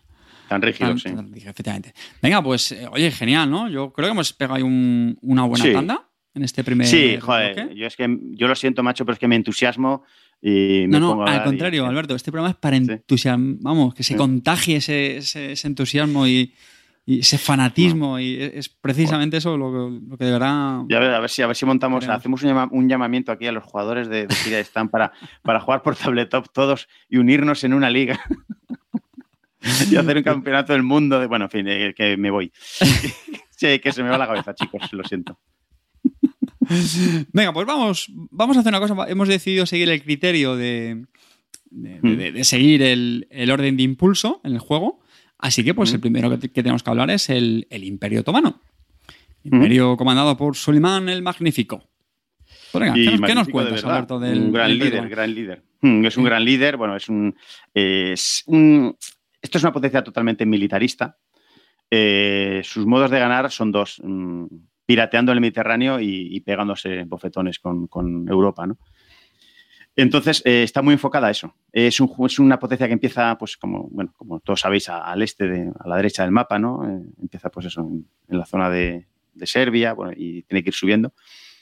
Y ahí los modos que tiene de ganar es eso, haciendo piratería, con lo cual, bueno, te viene bien estar, pues, bueno, en una... Yo, que, yo diría que ya no digo en guerra con España, sino en una, en una tensión, una calma tensa con, con España para que se despiste y le puedas ahí hacer piratería. Y, luego, por supuesto, eh, ir a por Viena. O sea, una vez, una vez por partida tienes que ir a por Viena porque si no, de hecho, los puntos al final de la partida no te dan. O sea, tienes que, tienes que tomarla porque además el, jugador, el jugador otomano, el jugador turco, eh, tiene una ventaja cuando, cuando gana guerras, cuando se firma la paz de las guerras, eh, tiene un más uno. O sea, mm. gana, un, punto, un, punto, de victoria. Exacto, exacto, exacto. por, ganar, por ganar la guerra ya son dos puntos automáticamente. Entonces, hombre, eso le viene muy bien. Y ahí demuestra un poco su, poder militar. Eh, pues básicamente es eso, es una facción muy militar, está un poco desligada de las diplomacias internas europeas, ¿no? Porque está en un extremo. Sí, aunque eh, ojo con Francia, que como pasó en, la historia, pues bueno, hay veces que también suele ser una, aliada, ¿no? Sí. sí. sí, la impía alianza, ¿no? De hecho, las, sí, sí, sí, así se llamó, las, las flotas de, de, de Sulimán, bueno, de Dragut creo en este caso, fondearon ahí en, Marsella, o sea, estuvieron ahí con, con, el, con el disgusto del Papa, obviamente, claro, imagínate, ¿no? Ahí en Marsella, en el Mediterráneo, pues ahí al lado, pues, tener ahí a las tropas turcas. Parece cachondeo, ¿no? Ahora que mencionas el Papa, ¿es, es hmm. también, crees que es una de sus presas también para el otomano? Sí, pero es difícil. Vamos a ver, es súper su presa natural es Hungría, obviamente, y España.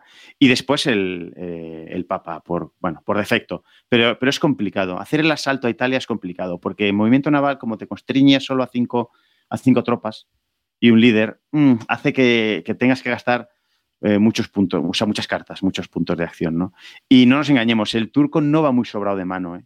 El turco es, es, un, es una potencia curiosa, porque tiene mucha fuerza militar, pero sin embargo no tiene manos muy grandes. Sí, entonces es verdad. ¿Verdad? y es curioso, dices, ostras, que ¿cuántas veces eh, dices, jolí, es que el turco me, va a atacar a quien viene y me va. Ya, pero y porque tiene 50.000 tropas, pero luego llega la hora de la verdad y le ves, que tiene una mano de 4 o 5 cartas. Y dices, ostras, pero si, si le va a costar llegar. Cuando llegue a Viena le van a quedar dos cartas. Entonces, bueno, mm, es, es un, hay, que, hay que saber jugarlo. ¿eh? También, también una cosa muy buena que tiene el turco es que, que él maneja la partida un poco como quiere a él le dejan en paz, quiero decir, él está en su, en su parte este, entonces él va decidiendo un poco cuándo meterse con el, con el húngaro, tampoco tiene prisa, bueno, si no me meto este turno, me meto el siguiente. Entonces él puede un poco eh, manejar el tempo, el timing contra el español y puede declarar la guerra cuando quiera al español, porque bueno, por la mecánica que sabemos todos, ¿no? Que si cuando derrota al húngaro, el español salía con Hungría y ya se declaran la guerra al español y el, turco, ¿no? Entonces él puede estar a la expectativa y hacer ejército más fuerte, esperarse, no tener prisa, aguantar un turno más en declarar la guerra al español, porque no le conviene atacar Buda. Y sobre todo otra cosa que le marca mucho su, ritmo de turno o de partida, en este caso, es los piratas barbariscos. Eso le marca, le marca mucho, le marca mucho, mucho su, estrategia general. Entonces, bueno, eh, Depende. Eh, jugar con el otomano, cada partida, hombre, es que como con todos los jugadores, ¿no? Cada partida es un, es un mundo diferente. Sí, sí, sí. Pero depende si le toca una carta u otra o cómo la quieras enfocar. Claro, lo, lo que dice, lo que dice Alberto de los piratas es que esto, Hmm. eh, los piratas se activan cuando se juega el evento obligatorio de los, lo, lo hemos comentado antes, de los piratas eh, beberiscos. Entonces, pues claro, entraba en el turno 3, si mal no recuerdo, ¿puede ser? ¿O en el 2? No, no, no entran, entran desde el principio. ¿Sí? Están en el principio. No. Sí, sí, sí, sí, la, la carta Ah, sale desde el principio. perdón, perdón. Lo que pasa que sí, lo que pasa que se juega en el 3 como mandatorio. Ah, de verdad, eso es lo que me estaba liando. Eso es lo que me estaba liando, perdona. Entonces, pues lo que dice Alberto, pues eh, claro, Claro, imagínate no el primer todos turno. los se juegan siempre en, en un turno, evidentemente. Mm. Entonces, pues, claro, Imagínate que te, que-. Imagina que, que te sale un jugador revoltoso, un inglés revoltoso, un francés o un papa revoltoso, bueno, papa no, pero un protestante revoltoso y su primera carta que juega de la partida, ¡pum!, los piratas. Mm. Joder, es que desde el minuto uno ya tienes piratas. Ostras, esto le hace Sí. cambiar a, a todo el al español, le hace cambiar su estrategia.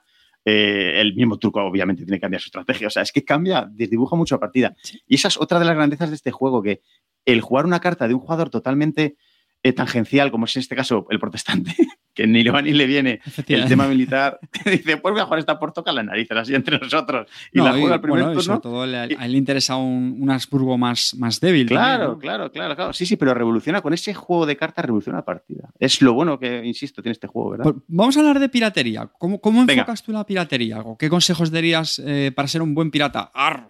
Ar, ar, pues nada, beber mucho grog, ¿no? Era, ah, no, eso es, eso es de otro juego, perdón. Eh, bueno, eh, procurar siempre eh, buscar, buscar los, los mares que estén con menos, con menos enemigos, eso es una obviedad, ¿no? Pero no- bueno, a ver, es una obviedad, pero venga, va- va- vamos a aterrizarlo, Yo- ¿no? Por enemigos no- hablamos de, de, evidentemente, de, fl- de flotas, ¿no? mm, sí. O sea, tenemos que huir de donde haya flotas enemigas. mm. Corrígeme, Claro. que otro factor creo que eran eh, zonas Los fortificadas, puertos, ¿no? sí. Los, los- bueno, Sí, perdón, zonas sí. fortificadas o no, los fuertes, que son cosas diferentes. Los o sea, fuertes, exacto. las sí, las estrellitas, no, para las entendernos. estrellitas. Eso es, eso es. Ajá. Sí, y luego las- los, los barcos, si están en tu mismo espacio, si tienes barcos de la nación que quieres piratear y están en, el- en el mismo mar, olvídate, porque defienden con dos dados, o sea, son defensas muy, muy gordas. Entonces yo, mm, siendo turco, por supuesto, buscarle las cosquillas al español, incluso por el, el mar más, más, eh, que más oriental, el mar más oriental creo que tiene Malta y alguna más, alguna. Orán, creo que tiene alguna, algún espacio español, con lo cual puedes sacar dos dados ahí.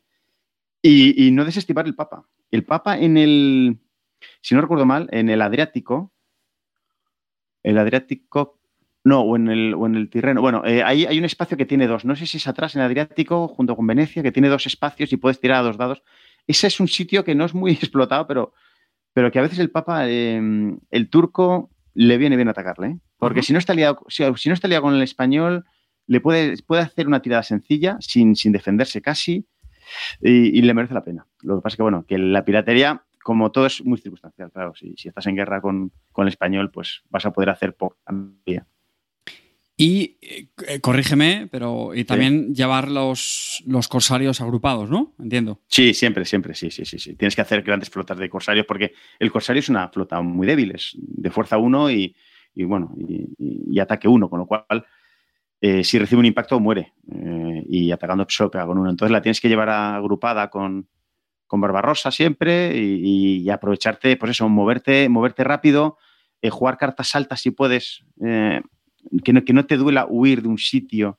Por ejemplo, gastar una carta de 4 para eh, mover dos espacios y en el segundo espacio hacer piratería, huyendo de, de, de los demás barcos enemigos para, para, bueno, para tener unas tiradas tranquilas y sin penalización, bueno, sin defensa. ¿no?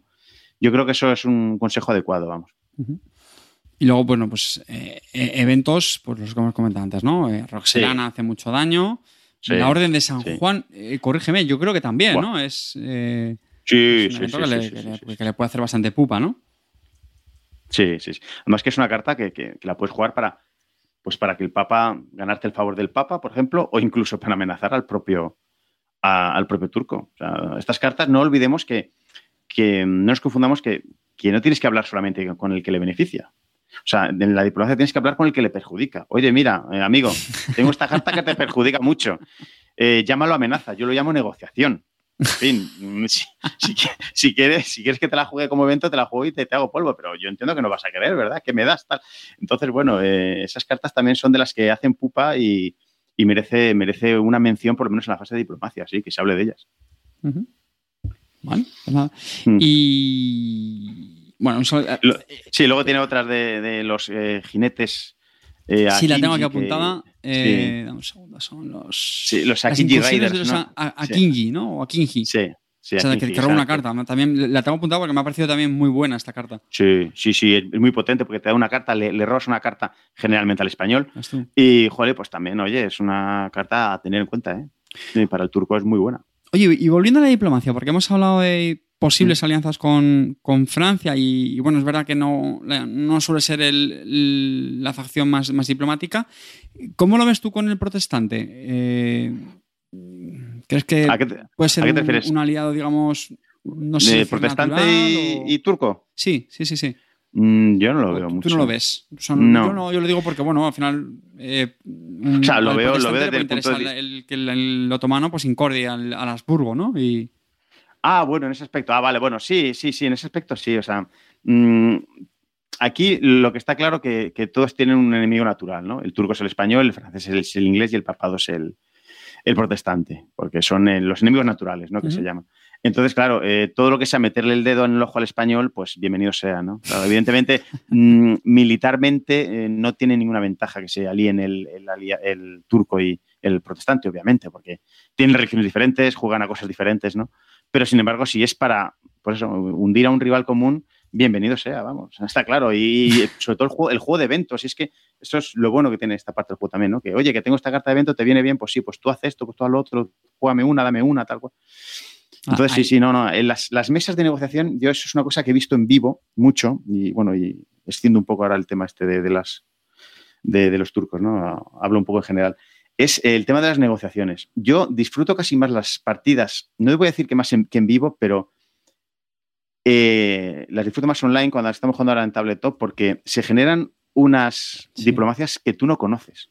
Entonces, cuando juegas en vivo, tú ves que te llega el papa y el español y se van. O el francés y el inglés y se van. Y dices, uy, esto lo están tramando algo. y, ves que el turco se queda sin hablar con nadie y tal, y el protestante no. Y dice, pues vale, pues estos no han hablado con nadie, estos tranquilos, estos no tienen, no, me la van a liar. Pero sin embargo, cuando juegas por correo, cuando juegas en, en tabletop o en basal o como sea que juegues, jolín, mm, tú no sabes con quién está hablando cada uno. Entonces, eh, eso ese, regustillo que le da esa diplomacia oculta, tan oculta. Y, pues aquí voy a, voy a aportar yo mi granito de arena. Queridos niños, eh, jugadores de Discípulos, discípulos. discípulos. El, el carta de consejo es dejad la diplomacia para el último día. Porque como la hagáis pronto y os van, a pisar todos los acuerdos que hayáis llegado, ¿vale? Sí, sí. Para los 10 últimos minutos. y luego tú vas a llegar al día de la partida. Bueno, que, que, vamos, hacemos eso, ¿no? Lo que dijimos. No, mira, es que me ha llegado el francés y me ha ofrecido no sé qué, de tal, me Y ahora tú ponte a, a, contranegociar. No puede, caer y no tienes tiempo material para hacerlo, claro. Bueno, lo, digo medio, en broma, medio en serio, porque bueno, es, verdad que puede ser una buena estrategia o, te pilla el toro. Vale, bueno, pues me quiere sonar esa situación, ¿eh? me quiere sonar. ¿eh? Por cierto, hay una, cosa que no hemos dicho que también es muy conocida. El otomano suele ser la facción, eh, lo has dicho al principio, que mm. pues, es la más, bueno, más fácil de llevar, ¿no? Porque diplomáticamente tiene menos mm. líos, está ahí esquinadita, mm. más tranquilita, lo que tú muy bien has dicho, ¿no? Le permite controlar más el tiempo y suele ser la facción que siempre, sin discusión, se le da al, jugar, al jugador más, más Nobel cuando, pues cuando otros sí que están ya, ya más curtidos, ¿no? Mm. Muy bien. Así es, sí. Junto con el inglés, quizás también, ¿no? sí, mm. efectivamente. Mm. Eh, ¿Quieres que comentemos algo más del otomano? O no, podemos pasar al, Venga, pues, pasamos al español, si te parece. Sí, eh, justo hemos dicho que el otomano suele ser la, facción para la más asequible, pues vamos a saltar al gran reto, que es llevar a la dinastía de los Habsburgos, a archiconocido Carlos V. Correcto. Aquí está todo el medio del juego, vamos, es el jugador español. Eh, bueno, pues el jugador español es el más importante, el que tiene más frentes abiertos, el que controla, está un poco en todas las salsas metido, en, todas las peleas, en todos los sitios.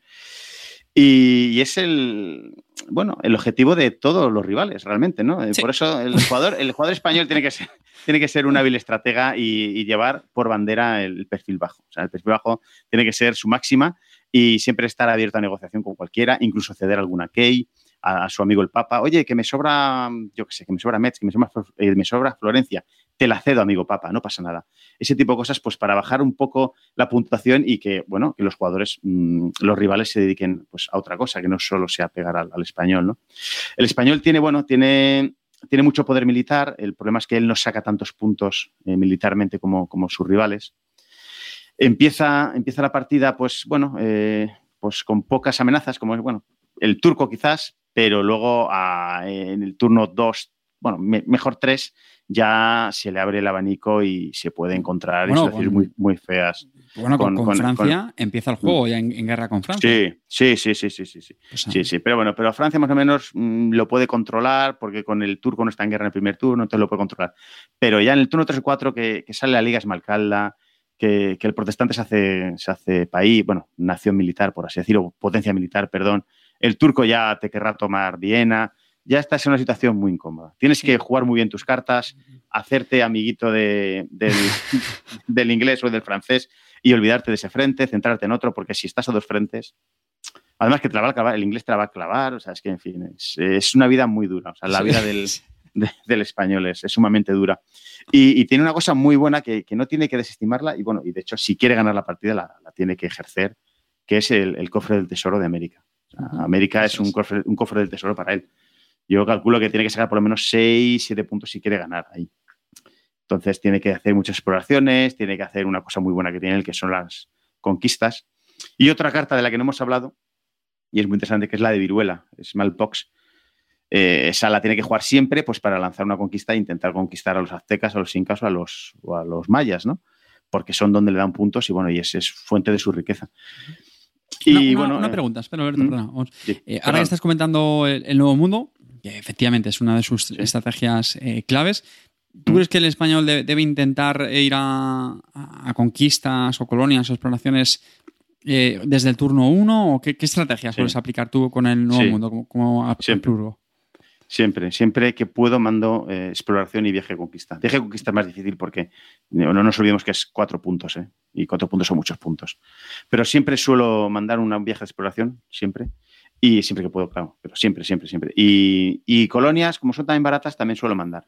En el español, no, si quiere ganar, no debe perder de vista América. Sé que es difícil porque generalmente les tienen muy, muy asediados siempre con los rivales, le están siempre pegando todos, pero bueno, eh, ahí está su habilidad diplomática. Si es que este juego al final y al cabo lo que hablamos al principio es un poco eh, saber jugar tus cartas diplomáticamente y asegurarte una paz con el francés o con el turco, entonces dejarte un frente tranquilo para invertir esos puntos de acción que ibas a gastar en ese frente para lanzarlos para América.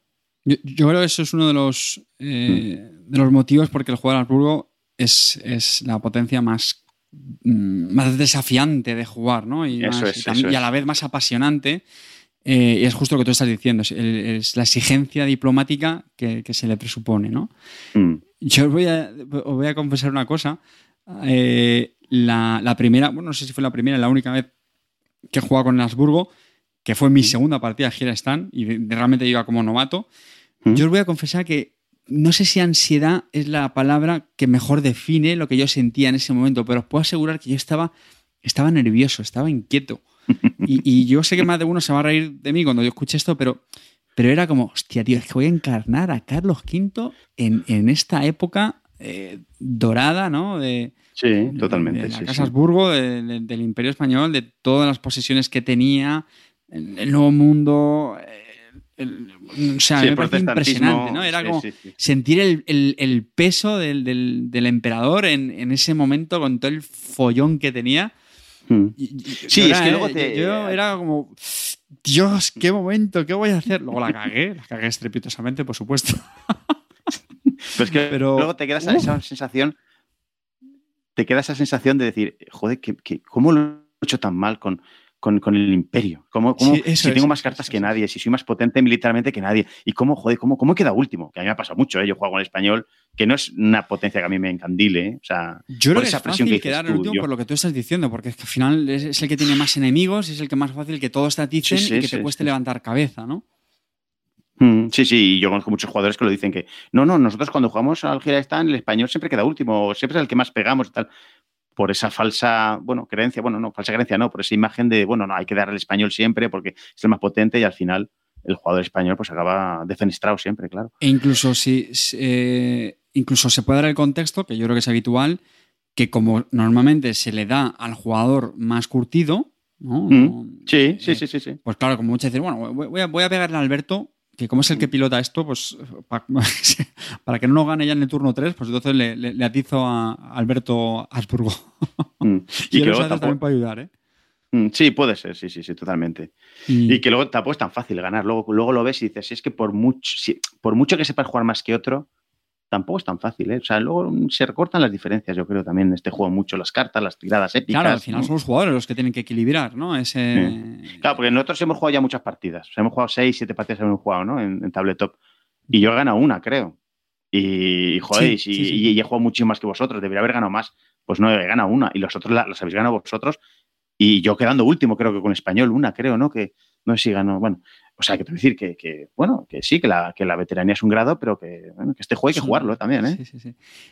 Quiero volver a, una de las mm. claves que has dicho, que es el, nuevo mundo. Eh, mm. Fíjate, yo tengo un dilema con el, con el nuevo mundo, sobre todo con las exploraciones, que al final es fuente de, de puntos de victoria, porque las colonias básicamente es para que te den cartas.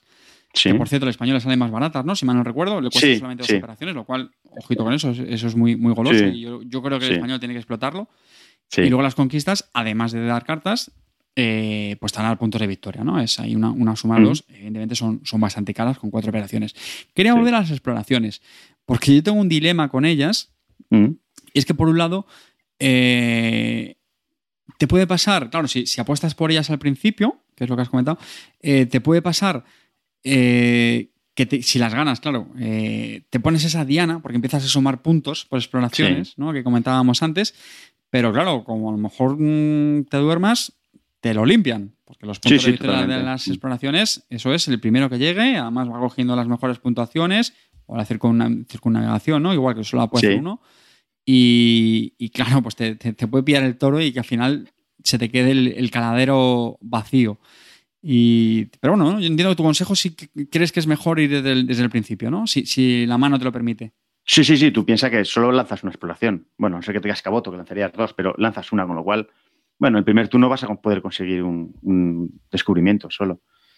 Eh, si fuese más, si pudieses lanzar más, hombre, y ahí, ahí sí que te pondrías más la diana en el cuello, ¿no? Pero, pero en este caso, yo siempre que puedas eh, lo tienes que hacer. Más que nada porque luego lo comentaremos con el francés, pero es que el francés yo creo que tiene mejor ratio de, exploradores que el español, realmente. Ah, sí, fíjate, nunca había hecho ese análisis, yo pensaba que no, que sería el español. No, no, claro, el español tiene más. Lo que pasa es que tiene eh, a Pánfilo de Narváez que tiene menos uno, eh, tiene a alguno de, cero, creo, también. luego hay, hay, un par de uno, luego, ya, luego vienen los potentes, Magallanes, en fin, pero que Magallanes hay uno, pero es que el francés tiene un ratio de, de 3-2-1, creo. Tiene tres ah. exploradores y son 3-2-1. Entonces, que te toque Cartier, que es de 3, pues es bastante más fácil que te toque Magallanes. Entonces, ojo con eso. O sea, es que a la larga yo creo que casi siempre explora mejor el francés que el español, curiosamente. Interesante. Y luego hay. Perdón, perdón. Ah, eso, eso, eso, sí.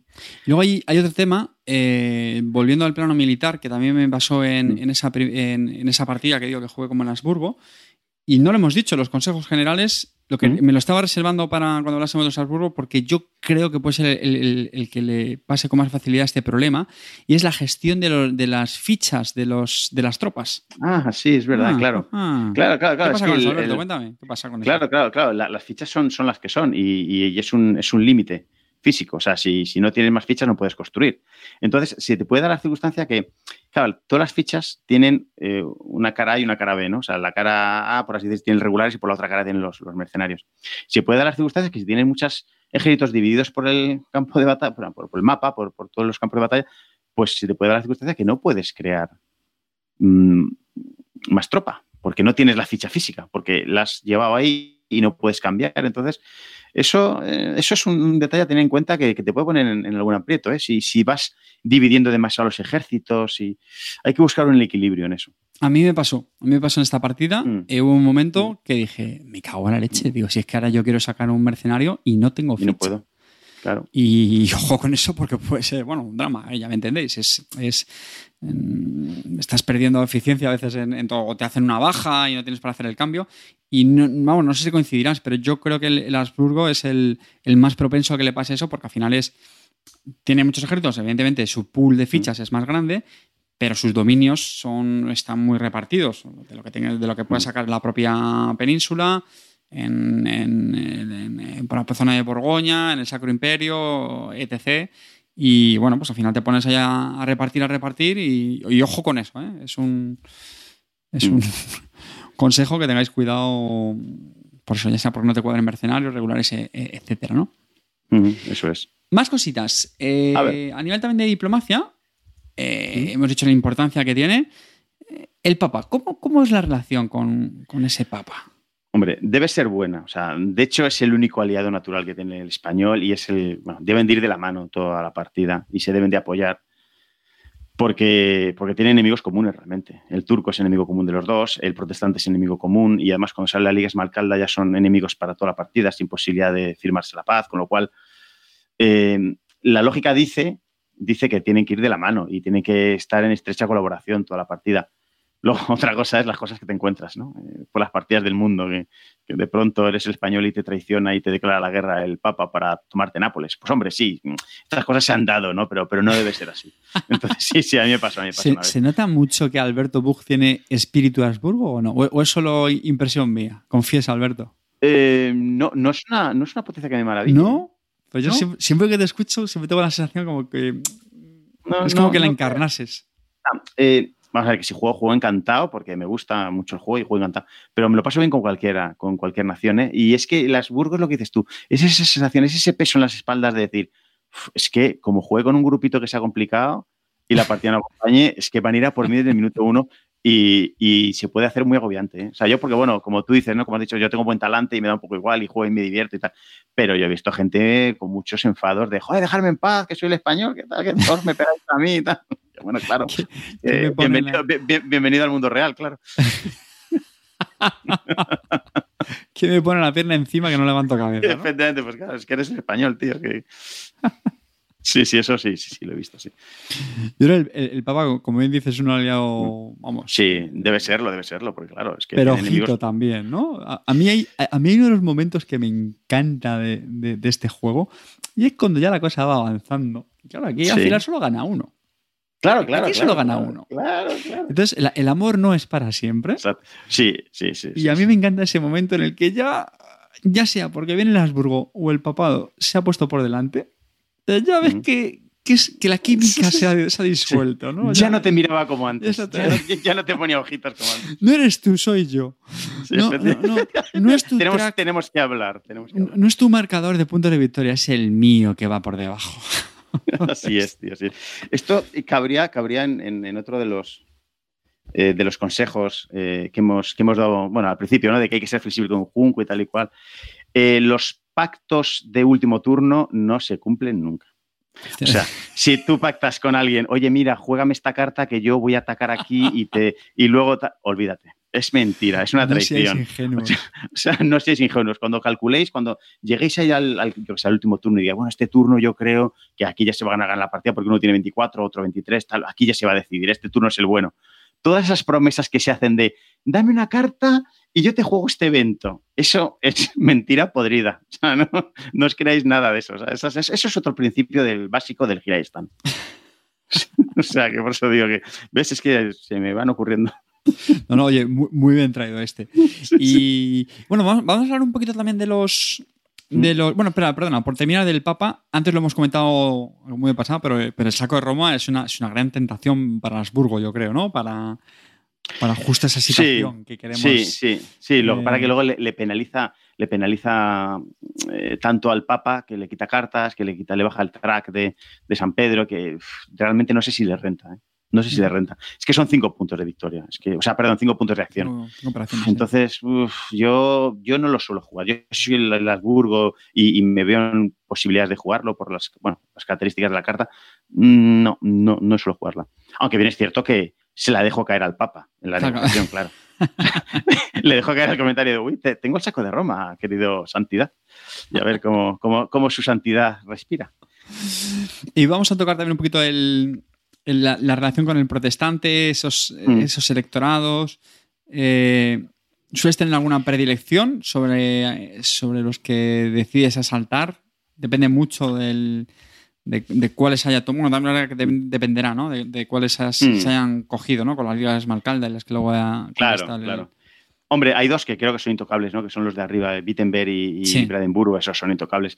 el del sur, que es eh, Augsburgo, creo que es, ¿no? Te digo, ahora tengo por aquí el, tablero. Ah, mapa. Ah, pues eh, ese, bueno, como está cerca de Innsbruck, esa zona, pues Asburgo, pues ese es, ese es uno que, bueno, uno que, debes intentar tomar. Y luego los que están cerca de, Francia, que están cerca de Trier, que puede ser, sí, Trier. Colonia. Eh, eso es, Colonia Y, Mainz. Eso es, bueno, intentar pegar el mordisco. Lo que pasa es que tampoco es fácil, ¿eh? Si monta una buena línea defensiva el, el protestante, con que meta cuatro tropas en cada uno de ellos ya, sé que es difícil, pero bueno, no tan complicado, puede meter mercenarios y, mete cuatro tropas y, hace un armazón defensivo, exclusivamente defensivo, ¿eh? o sea, no es para que ataque el protestante al español. Entonces el español se le pone muy cuesta arriba, porque seamos claros, o sea, el español no va a llegar a un turno avanzado de la partida y solamente va a estar en guerra con el, protestante.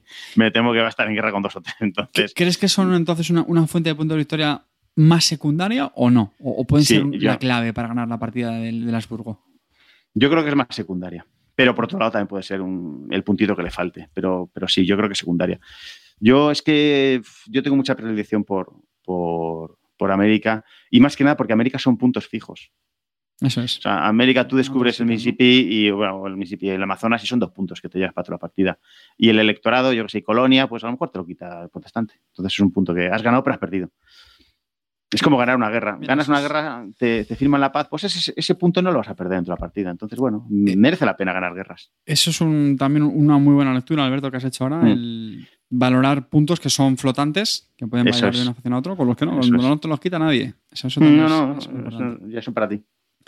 Sobre Habsburgo, y eh, tenía también apuntado Italia. Italia yo creo que mm. también es otro, otro teatro de operaciones eh, interesantes por varios motivos. Primero por la presencia del, papado, es también zona con, Francia, zona fronteriza con Francia. Y luego por el evento que hemos comentado antes del, mm. Master of Italy, ¿no? El, Master de Italia. Mm. Que bueno, yo creo que puede ser un buen aliciente, ¿no? Evidentemente, no sé si es exagerado orientar mucho la estrategia a, posicionarte fuerte en Italia, pero bueno, es un plus, ¿no? Saber que si te sale esta carta que está desde el primer turno y nunca se quita, o sea, que decir que puede ejecutarse varias veces, pues es bastante buena, ¿no? También es otra fuente de, puntos de victoria fijos y, o, de cartas, ¿no? Si mal no recuerdo. ¿Cómo, ¿cómo ves Italia? Puntos y cartas, que, tiene un, un, valor estratégico importante? ¿Depende mucho de la partida o...? Hombre, para mí, para mí sí lo tiene, sí lo tiene. Lo que pasa que es que yo soy de una máxima, bueno, una máxima tampoco, pero yo suelo pensar cuando juego en español que, Italia para, para, los italianos. Es decir, eh, mira, no te metas, mm, puedes quedarte con Génova como español, eh, puedes quedarte con Milán. Milán sí es buena para ti porque fastidias al francés, entonces al francés le haces mucha pupa si le quitas Milán. Es casi tan doloroso ahora en esta nueva edición quitarle Milán como París. O sea, es, Milán es muy duro para el francés. Entonces, tampoco te conviene tener ahí una triada de, de, ciudades italianas, Florencia, Génova, Milán, que bueno, es difícil para el español, pero lo, puede llegar a conseguir, ¿no? Si se centra mucho en Italia. Pero es que luego, claro, es que es lo que digo siempre, perfil bajo. O sea, si consigues esas cuatro más Nápoles que la tienes ya por defecto, pues joder, es que te sale el Master of Italy y, te, hacen una catedral ya, vamos, es que ganas tantos puntos que te pones una diana muy grande en, el cogote. Entonces, yo suelo dejar Florencia para, el amigo Papa, e incluso Génova, suele ir por Milán, bueno, depende de las circunstancias de toda partida, pero, pero creo que no conviene eh, meterse muy a saco en Italia. Una aquí sí, porque la vas a necesitar para ganar, como español, pero tampoco conviene, tampoco conviene ir demasiado fuerte en Italia, pienso yo. Vale, ¿Y, barcos? ¿Sueles invertir mucho en barcos para, contrarrestar al, otomano o incluso a lo mejor algún posible salto inglés? ¿Crees que, ¿crees que también que el, Habsburgo eh, debe ser temeroso de una invasión inglesa en, la península? Mm, bueno, eso en la península es difícil verlo. Yo mm, casi nunca juego con esa posibilidad, no, no la barajo, o sea, no la tengo en mente. Lo que sí que tengo en mente es el asalto en Amberes y bueno, y a lo mejor es debilidad mental que tengo a la hora de jugar, pero lo doy por hecho, o sea, lo doy por un hecho y lo doy por abandonado. O sea, un ataque en Amberes es muy difícil defender porque alguna vez lo he hecho y he construido barcos allí, flotas en, en esa zona y es que luego son, son flotas que pierdes el Mediterráneo. Y es que el Mediterráneo yo creo que las vas a necesitar más por la piratería y porque al final y al cabo te vas a tener que dar un bofetón contra él. Vas a, vas a adelantarle panto. O sea, vas a darte un bofetón fuerte contra los turcos ahí en el Mediterráneo con los barcos para evitar su piratería y demás. Y si te empiezas a construir barcos en el Mar del Norte para proteger Amberes, que está muy bien protegerlo, ¿no? Pero es que al final yo creo que vas a malgastar esos barcos tan valiosos para el sur. Te, van a acabar superando bien Inglaterra o Francia en, en flota, ¿no? Yo creo. Claro, claro. O sea, al final te, va a superar. Inglaterra, si quiere, te supera. Tú haces dos, dos flotas y dices, voy, voy, a hacer dos flotas, una flota para defender a Amberes. Ya, pero es que el, inglés va, a venir con, con, cinco barcos o con seis. Y vale, a lo mejor ahí está la tirada épica. Vale, bueno, si tienes tirada épica y evitas, bueno, vale, pues lo has evitado. Pero es que te has dejado muy flojo ya el Mediterráneo. Es que, claro, el Mediterráneo, a poco que tenga el, el retorcido el, el, turco, ve esa oportunidad y dice, pues me lío a hacer piratería a lo loco o, voy, o voy a por los barcos españoles. Y como estás en inferioridad, pues es bastante probable. Además, ellos tienen un capitán, o sea, tienen más dados que tú, es bastante probable que te hagan un destrozo en el Mediterráneo. Y creerme que no os va a gustar ser el español o el Habsburgo y tener el Mediterráneo sin barcos. Sí. Eso, si, si, se convierte en el lago turco, bueno, eso es, eso es una escabechina. O sea, luego tienen que salirle las tiradas de piratería al turco, por supuesto. Pero, ostras, eh, es una fiesta continua aquello, ¿eh? Madre mía. El, el, bug consejo es. El bug consejo de hoy. Los barquitos mejor al, Mediterráneo, ¿no? Al Mediterráneo. ¿Qué se nos ha perdido en esas tierras de herejes ahí en esos mares? Por favor. Nada, nada, aquí, al Mediterráneo. Que se note la, herencia de, Fernando el Católico, ¿no? Efectivamente, que se note, que se note ahí el. ¿Cómo era? Eh, los, los, ministros del mar, ¿no? ¿Cómo eran los.? Bueno, no sé. Las galeras. Muy bien. Eh, no sé si quieres añadir algo más de Habsburgo. Tengo la sensación de que algo nos estaremos dejando porque es. Sí, sí. Yo además, como, como salto tanto de un tema a otro. no, no, bueno, pero yo creo que eso está genial, de verdad, Alberto. ¿eh? Yo creo que está siendo genial. Y lo único que pasa es que, como para mí es la potencia en, el juego, mm. tengo la sensación. Pero bueno, como vamos a ir hablando del resto, seguramente que, sí, algo. Mm. Y, nada, pues eh, vamos a cerrar aquí el, episodio del, del Habsburgo. A ver, mm. también decir eh, a los que estén oyendo esto, hay gente que que se vaya a enfrentar a su primera partida o tal, que tampoco le tengan miedo, ¿no? Yo, de hecho, no sé si coincidirás, pero yo también muchas veces una de las formas mejor de aprender en, este juego es muchas veces eso, ¿no? Enfrentarse sí. a... Sí, sí, quitarse, quitarse los complejos y jugar y divertirse y ya está. Y oye, que manda un baño y queda último ya, pero, ah, pero has visto cómo funciona y ya sabes lo, duro que es llevar se aprende mucho. A, se aprende mucho y sabes lo duro que es llevar a Habsburgo y así respetarás más al que lo lleve y dirás, ostras, macho, es que es muy difícil es que llevarte al Habsburgo, porque claro, la gente lo ve muchas veces y, ah, qué bien, vamos a pegarle entre todos. Y te parece aquello, pues eso, te da, bueno, eh, ves, ninguneas un poco al español, y dices, joder, si es que el español, no, no, pero es que luego pontes tú en su piel y a ver cómo lidias con, con cuatro jugadores que te quieren declarar la guerra. Es que, cuidado, ¿eh? Sí, sí, hay que, hay que respetar eso también. Bueno, pues dejamos ahí a Carlos V en, en, su corte, mm. sea en, en, Toledo o en. sí, porque, porque, porque, el Escorial todavía no. no, todavía no. perdón, en, Valladolid, perdón. sí, Valladolid, sí, sí, en este caso. Toledo, perdón. Eh, Pasamos al inglés ahora, ¿no? Venga, sí, seguimos en el turno mm. y vamos a mi querido Enrique VIII. sí, Enrique VIII, a ver, ¿cómo definirlo? Tiene que ser el, para mí el maestro perfil bajo. O sea, tienes que tener un perfil bajo total. Tienes que afianzarte en, en Inglaterra. Como que la partida no va contigo. Efectivamente, tú no, si a mí, yo, yo quiero unificar Inglaterra, yo unificar a los escoceses, estos advenedizos que me dan guerra y tal. Y para, bueno, para mirar para otro lado, centrarte ahí y, es que luego, claro, es, un, es un jugador, digo lo de perfil bajo porque es un jugador que de pronto si le nace el hijo, pues ya tiene cinco puntos en su mano. Que, cinco puntos en su mano y cuando salta el protestantismo a su, a su isla, cada, cada tres espacios es, eh, es un punto de victoria, con lo cual tiene que ir muy de perfil bajo al principio de la partida y en los turnos finales pegar un acelerón y pegar un acelerón para ganar. O sea, no, no valen medias tintas con el inglés. Tienes que, yo creo que te tienes que focalizar en, unificar Edimburgo y fortalecerla mucho, porque con las nuevas cartas que han salido en esta edición hay que, hay que tener cuidado con un, rebrote escocés. Y, casi olvidarte de, casi olvidarte de América, porque tienes exploradores de cero, hay uno de uno, no, son, son exploradores muy flojos que no sé si te merece la pena. Es, es difícil que saques puntos de, bueno, de victoria ahí por exploraciones. Y aunque alguno puede rascar siempre, ¿eh? pero bueno. Y luego centrarte en, en las traiciones habituales en, en, Amberes, al español. Eh, focalizarte militarmente también contra Francia en el norte. Eh, tener ahí, pues eso, un juego diplomático de no te pego, te quiero, dame un abrazo, pero te juego mi natal para matarte.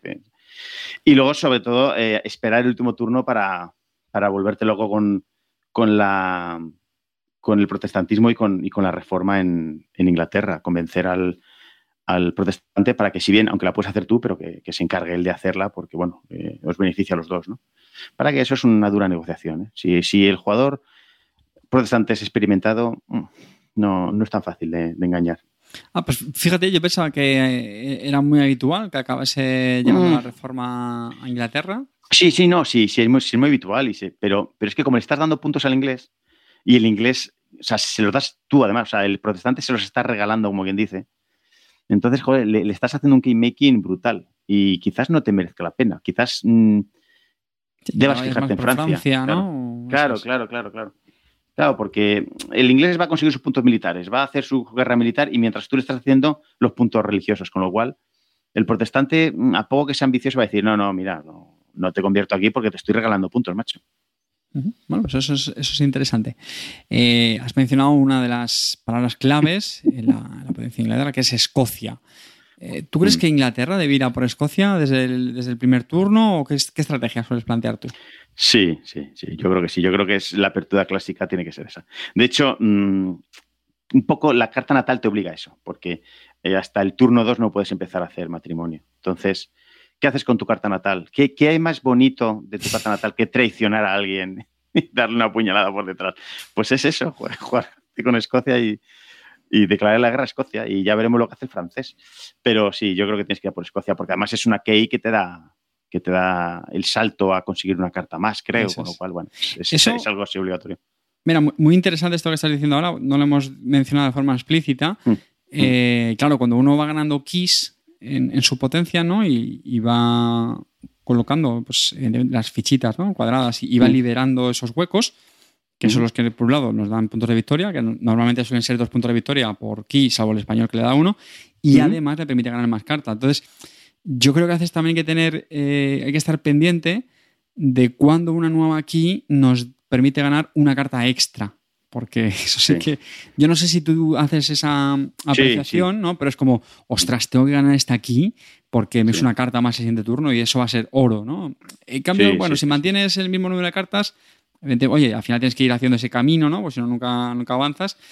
Pero bueno, lo ves de otra manera, ¿no? No sé si a ti también te esa sensación. Sí, no, no, y además tienes, incluso tienes que contabilizarlo, tienes que contar con ello. Decir, me hace falta una aquí, pues venga, pues el turco ataca a Buda, por ejemplo, ¿no? Eh, creo que cuando toma Buda eh, ya gana, gana esa, esa key. Y, con el, el, el, inglés lo mismo, con, con, Edimburgo, si lo gana, entonces eso es, joder, ya no son, no son solo los dos puntos que gana, porque bueno, los puntos, como decimos, son, son flotantes, ¿no? Se vienen y van, pero, pero es que es una carta que te va a dar más. Y es que, joder, es que en este juego las cartas son, son muy importantes. Claro, claro. Mm. Vale, o sea que vamos, Escocia, turno 1. Bueno, por si hay algún despistado, la carta natal del inglés, aparte de. O bien puede ir a por. a conseguir el hijo Acá. con sus, con sus mujeres, eh, o si no, declarar la guerra. Eh, pues. Eh, sí. Y Escocia, además Francia le da 5 puntos de acción, claro. Los 5 puntos sí. de, de, operación, pues los tiene y declara la guerra, pues claro, es ese factor sorpresa que comentábamos antes en la carta de, del príncipe, ¿no? De, de Maquiavelo. Es que, es que es una carta es una carta alucinante. Bueno, luego haremos un. Eh, ¿Hablamos de las natales o hablaremos después? O, sí, bueno, bueno lo vamos comentando. Las otras sí. es verdad que no las hemos hecho una mención muy explícita, pero bueno, de, vamos del otomano, pues teníamos los, los genízaros, ¿no? Mm, sí, que te permite pues, generar cuatro tropas regulares, o sea, ocho puntos realmente, ¿no? De, de puntos de acción.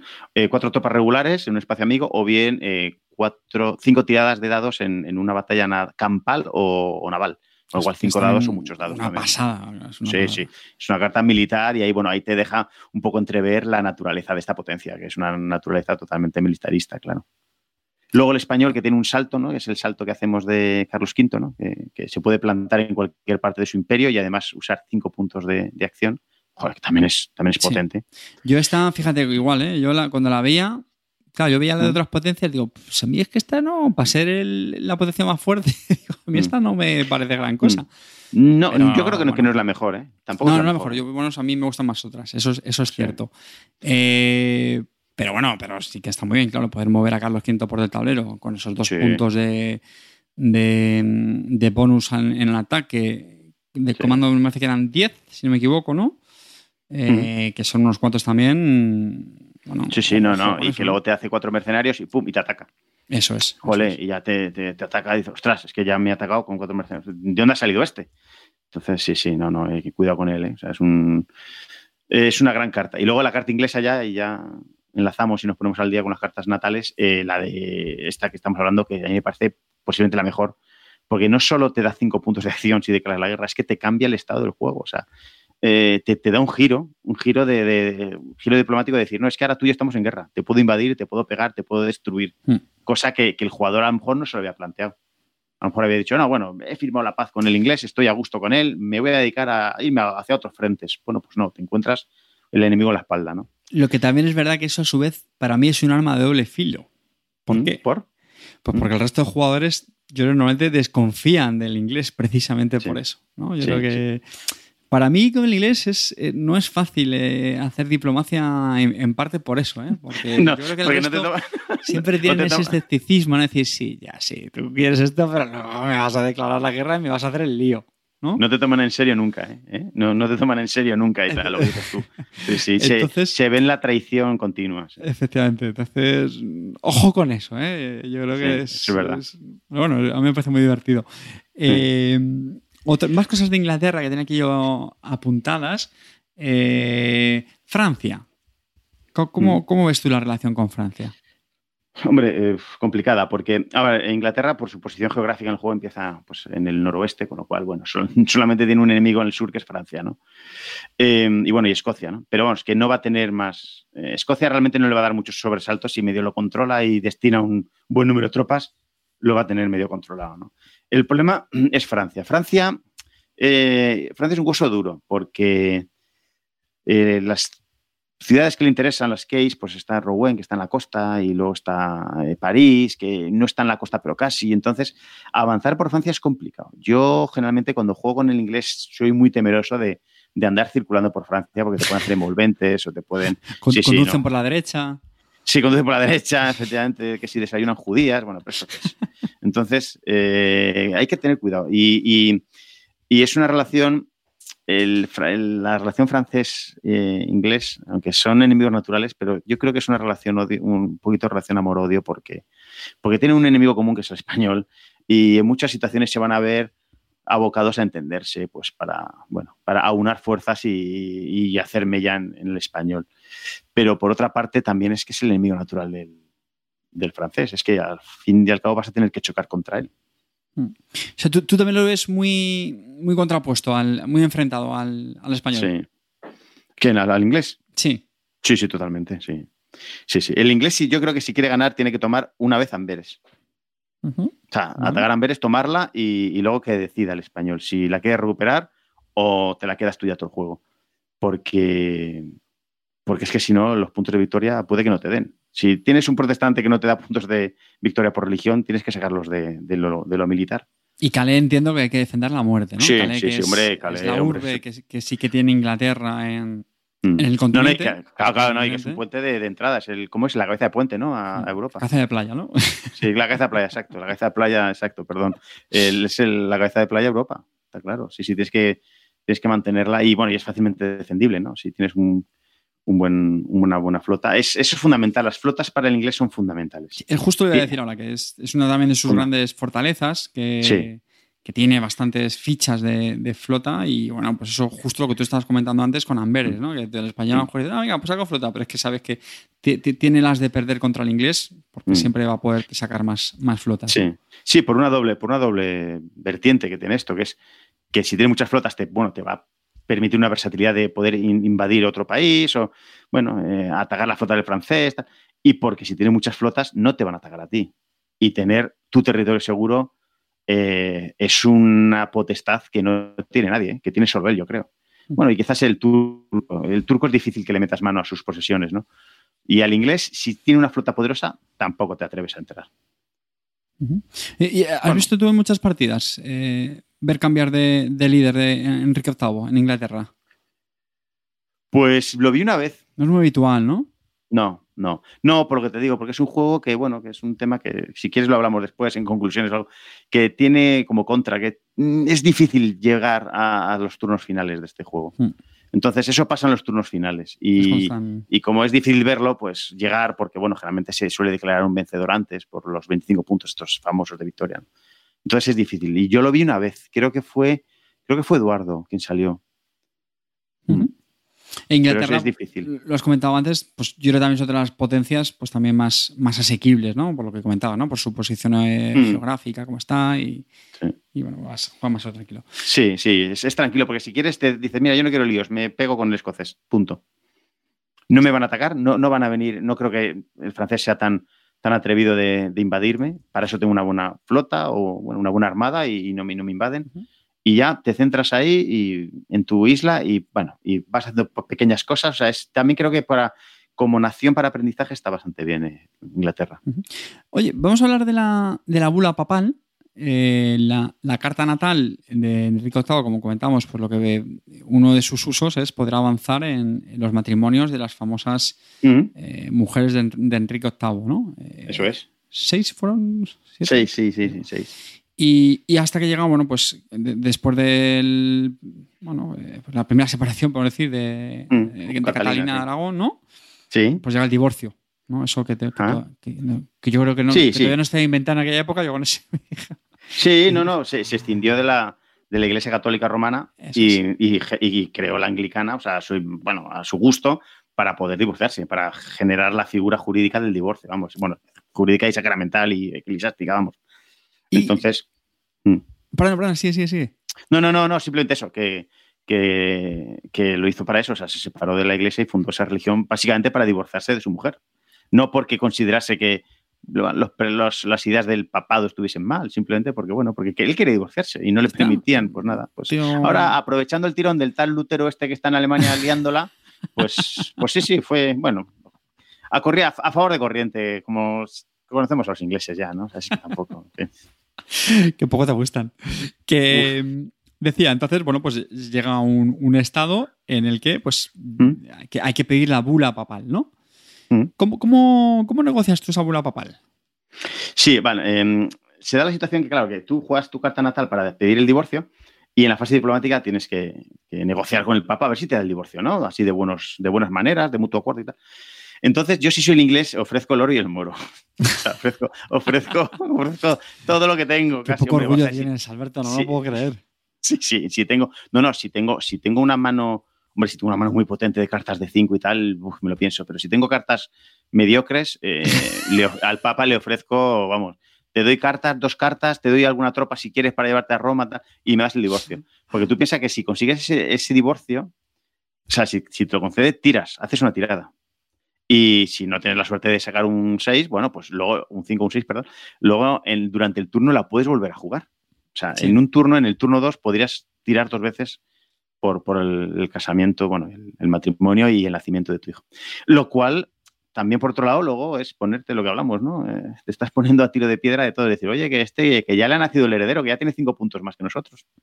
Entonces, bueno, hay que, hay que calibrarlo, pero yo suelo, yo suelo ofrecer mucho ¿eh? cuando, cuando negocio con el Papa. ¿Y, sueles avanzar rápido en, el, en, este track, digamos, de, de las mujeres de Enrique VIII? ¿O prefieres bueno, eh, aplazarlo más a. Yo, yo es que generalmente soy, soy de perfil, aunque parezca una contradicción con lo que acabo de decir hace un momento, ¿no?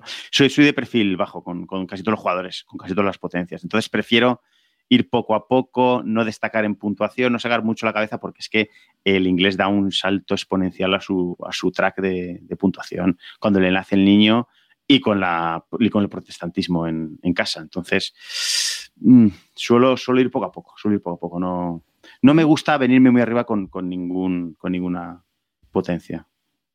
Mal, interesante. Pues yo no sé si quieres comentar algo más. Eh, no, yo creo que el inglés. Mm, no, no.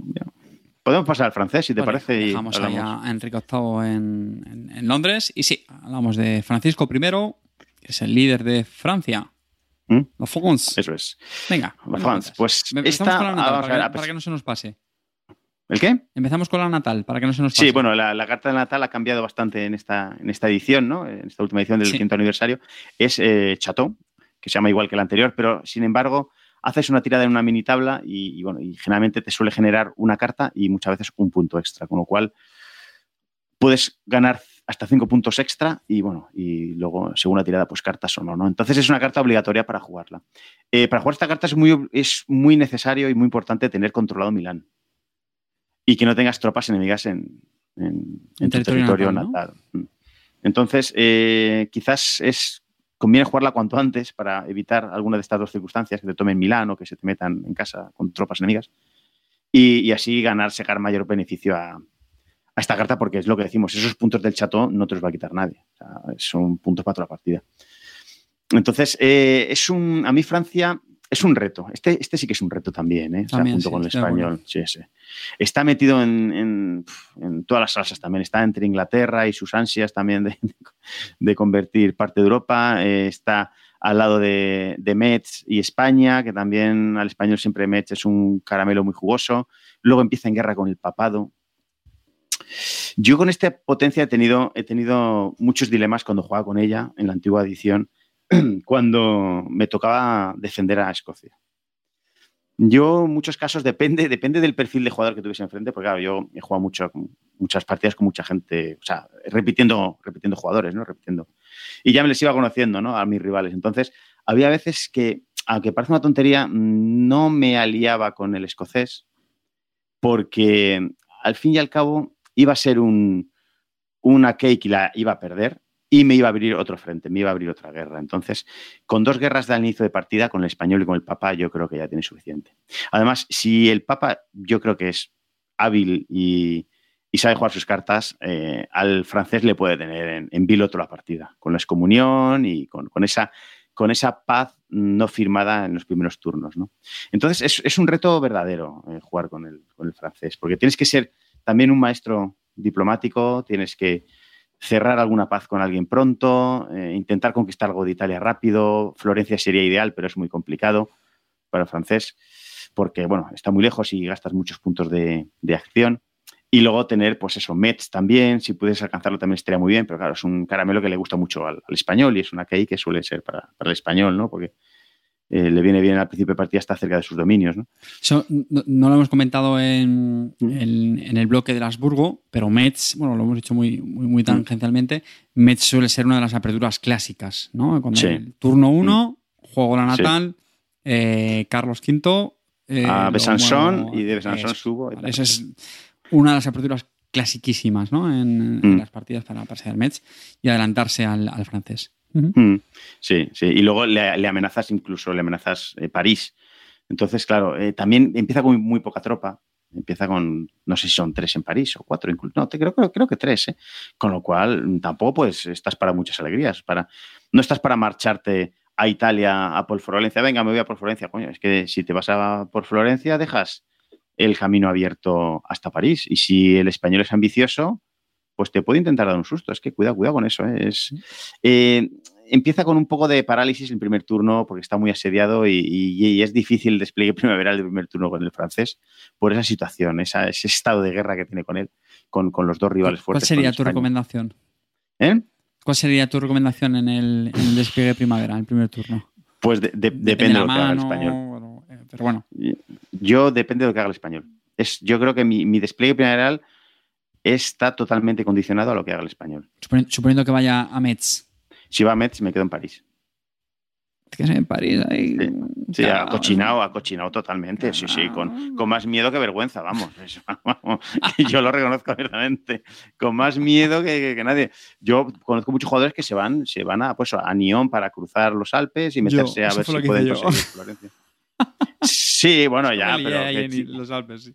Sí, sí, pero si tú pillas un español un poco tal, a lo mejor dice, oye, que, me ha dejado París y tal solo. Y claro, y si dejas París solo, va a ir el español. Y claro, tú empiezas a crear tropas en, París para que no te pegue ahí París y no lo tome gratis. Pero claro, entonces ya estás eh, invirtiendo cartas en París cuando realmente las tienes que estar invirtiendo en los Alpes para llegar a Florencia, con lo cual te quedas a mitad de nada. hay, hay, un consejo basiquísimo que no hemos dicho en el bloque inicial, pero bueno, pues acaso vamos a hacerlo explícito y es las keys jamás se dejan vacías. Nunca. Ah, bueno, no, nunca, nunca. Mínimo, mínimo, mínimo. Uno. Una. Menos Un mercenario, aunque sea. un mercenario, aunque sea. Alguien. Depende, porque luego siempre la cosa aprieta y vas a necesitar tropas, llevártelas siempre a otros lados.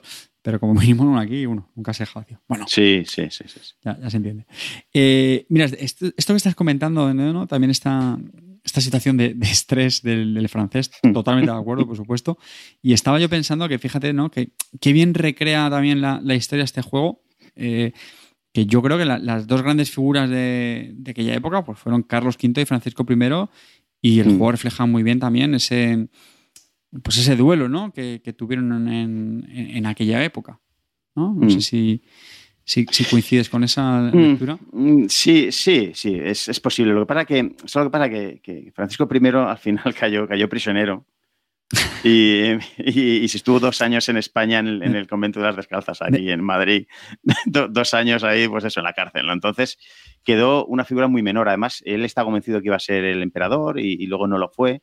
Le nombraron a Carlos V, con lo cual yo creo que quedó como una figura más menor. Mm, tú fíjate la alineación de megaestrellas que hubo en esta época. ¿eh? O sea, lo que dices tú, Carlos V, Francisco I, Lutero, el, el, Solimán. Es que Solimán, cuidado, eh, con Solimán lo que hizo, eh, cuidado. Eh. Que llega hasta el Bridging Queen, Solimán. Que aguanta hasta el Bridging Queen. sí, sí, sí. Cuando realmente muere antes. Yo, yo creo que el, que el último que muere es Carlos V. ¿eh? Y de hecho se queda un poco dicen que se queda un poco chafado, bueno, esto a saber si es verdad, ¿no? Pero se queda un poco chafado cuando ve que, que, todos sus grandes rivales de su vida han muerto y él seguía ahí en Juste, ahí en el, en el, convento, diciendo, hostia, les he sobrevivido a todos y tal, y, y, ¿qué me queda ya en la vida, ¿no? O sea, pero sí, sí, o sea, es que fíjate qué que, grandes, qué grandes figuras históricas hubo ¿no? en este periodo. O sea, yo creo que es difícil encontrar un, bueno, una situación así. Mm, totalmente de acuerdo, me parece un mm. periodo apasionante. Brutal, brutal, sí, es brutal. Lo que pasó en, Europa, en el mundo, buah, alucinante. Bueno, volviendo a Francia, eh, mm. hemos comentado antes la, importancia de, Milán para su carta natal, eh, totalmente de acuerdo. Aquí es, una aquí también complicada, ¿no? Porque, claro, no es no es, difícil mantenerla, no es natal, no, no se puede reclutar ahí, eso es muy importante, ¿vale? Cuidado, porque a veces puede ser un error común de algún novato el pensar que puede reclutar tropas en Milán, pero no es así. Mm, Otra cosa es que aproveches la fase de invierno, ¿no? Para cuando recuperes, o sea, perdón, recuperes, tengas que devolver tropas, pues las, las dejes ahí, ¿no? Eso sí que es posible, ¿no? Mm, sí, eso sí, sí, sí. Eso, también a veces no lo hemos dicho, es un pequeño, bueno, vamos, tampoco es un pequeño truquito, a veces para poder reorganizar las tropas, pues las dejas ahí en, en Kiss y si son zonas más, más estratégicas. Yo tengo mm. aquí apuntado en, Francia, eh, que tú lo has dicho, eh, claro, tiene una posición al final que está en todo el meollo, pero yo creo que eso a la vez también es una ventaja porque le permite llegar a, a, Kiss con más facilidad, entre comillas. Es decir, al final eh, pues a medida que vamos eh, diseccionando ¿no? estas potencias, pues estamos mencionando muchas ciudades objetivo, ¿no? Tú en, cuando hablabas del inglés, pues estás comentando Amberes, ¿no? Eh, incluso Rouen, francesa, Escocia, bueno, Edimburgo, evidentemente. Y, fíjate, yo me he hecho aquí un listado que, Francia, pues bueno, tiene, tiene, muy al alcance, tiene Metz, que ya hemos comentado, ¿no? está ya a tiro de piedra de, de París. Amberes, corrígeme, yo creo que también puede ser un eh, este, es verdad que tiene la línea de, su. Si consigue derribar Calais, esa es otra. Pero bueno, yo creo que si, consigue tomar Calais, hombre, sí que la tiene mucho más, más asequible, ¿no? También lo que tú has dicho, que el inglés la va a defender ahí con, uñas y dientes. Eh, pero bueno, ahí, ahí está. Milán, que parte con ella, pero la puede perder eso. Y también Florencia, que también la has comentado tú, aunque no es, aunque no es fácil, ¿no? Porque va, a mm. tener también ahí al, Papa en, contra, ¿no? Mm. Y luego, bueno, están las de España, Barcelona, Navarra. No sé si tú estas las ves también asequibles o puede ser demasiado complicado cogerlas. Navarra ya es más complicado. Navarra y Barcelona, las españolas son más complicadas porque tienes que cruzar el paso. Aunque bien es cierto que puedes aprovechar de la, de la escasez de tropas que hay en España, porque generalmente mm. sueles tener en, la, capital, en Valladolid, la que se genera otros turnos, y, en, en Navarra una, en Barcelona otra, o sea, no tienes demasiado, ¿no? Y puede ser, bueno, puede ser una tentación para el francés eh, hacer eso, ¿eh? Yo veo como una buena salida para él eh, Génova. Génova, aunque tengas que declarar la guerra a Génova, tú declaras la guerra a Génova no, no es aliado natural de nadie, no es como Venecia, que se puede leer con el Papa. Entonces, declarar la guerra a Génova asedias con un par de barquitos o tres y te metes ahí y bueno, y tienes una key más o menos sencilla. Yo creo que Génova es la salida más natural, porque bueno, Metz también lo es, por supuesto, pero siempre vas a tener encima al, español. Y las otras que, mencionas, eh, sí, son salidas que te puedes llegar a plantear si estás en paz con el resto, pero es que en Calais se te van a ir muchos recursos y se te tiene que dar muy de cara la, la guerra, la guerra naval con el, con el inglés, porque si no se te va bien de cara, difícil, difícil. Y bueno, y no echar, ahora en esta edición, no echar en saco roto a los escoceses. ¿eh? Si tienes un poco de suerte, te sale la mandatoria esta de las incursiones escocesas, uff, y el inglés anda un poco despistado, le puedes hacer un pequeño roto, ¿eh? Y si las manejas tú, o sea, yo creo que en esta edición sí que es, eh, bueno, indispensable tampoco, pero es muy importante aliarte con, con el escocés desde el principio. Sí, ¿no? sí, en este sí, en esta sí, en esta sí. En esta edición yo creo que sí. sí, porque. Bueno, voy a dar un salto atrás porque cuando hemos hablado de las, de las keys eh, de las urbes en, en, la España peninsular, la verdad es que me ha venido a la idea un, tema que, que, nos hemos quedado pendiente los Habsburgo, que a mí la verdad es que siempre me ha interesado. ¿Qué haces tú con el Duque de Alba? Pues generalmente me lo llevo. Me lo suelo llevar. ¿No, lo sueles dejar en, en España? No, no, no suelo dejarlo en España. porque, porque es que en España lo que vas a hacer es una guerra defensiva. En caso de que te invadan, pues metes cuatro, cuatro mercenarios, bueno, cuatro o tres en Valladolid, en las, en las case y ya está. Mm, no lo vas a necesitar moverse. Me lo suelo llevar. Bien es cierto, depende cómo se dé la partida también y a lo mejor eh, si estoy en guerra con el, con el turco y veo que está flojo en el mar porque le he dado un susto yo naval, pues a lo mejor digo, bueno, me lo voy a dejar aquí para sacar, saltar a Cartagena y de Cartagena voy a por Túnez o a por un, espacio de estos, o Argelia incluso, ¿no? Que es la base de la piratería, ¿no? A lo mejor, bueno, eh, en ese caso sí que, sí que me lo dejo en, España. Pero me lo suelo llevar, me lo suelo llevar con, Carlos V porque, porque me espero, me espero el susto por, por, por, ahí en, en Viena, claro. Vale.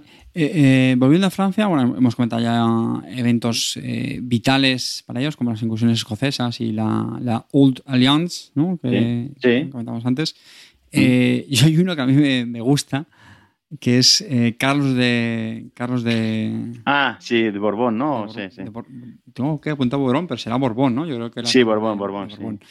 Y bueno, me, gusta porque me parece muy, inquietante ¿no? para el francés que de repente le sale ahí un, líder rebelde a las puertas de, París y bueno, le, puedo poner un pequeño compromiso, ¿no?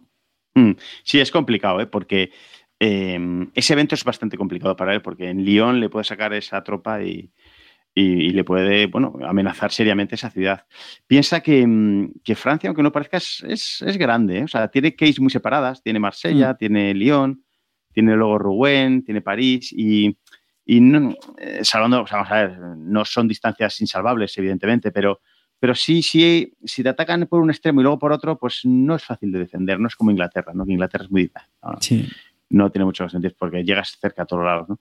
Pero Francia es, un, es una nación grande, entonces esa carta puede ser muy dañina. ¿eh? En un momento de descuido o, jugada en los últimos turnos en los cuales el francés ha malgastado su mano por el motivo que sea, le sacas ahí a ese, además sale con tres tropas, creo, bueno, haces una tiradita de un asalto a Lyon con tres dados. Mm, cuidado, ¿eh? que con sacar un impacto te quedas sin Lyon. Es, es una carta peligrosa esa, sí, sí, sí, es complicada. ¿Y, cómo ves tú la, relación con, el protestante? ¿Crees que tienen poco que hacer? O, mm, bueno, realmente no, no, no son, no, no son, no tienen por qué ser aliados. son, yo creo que posiblemente sea la relación más neutral. Yo creo que su aliado más es el, es el turco. ¿eh?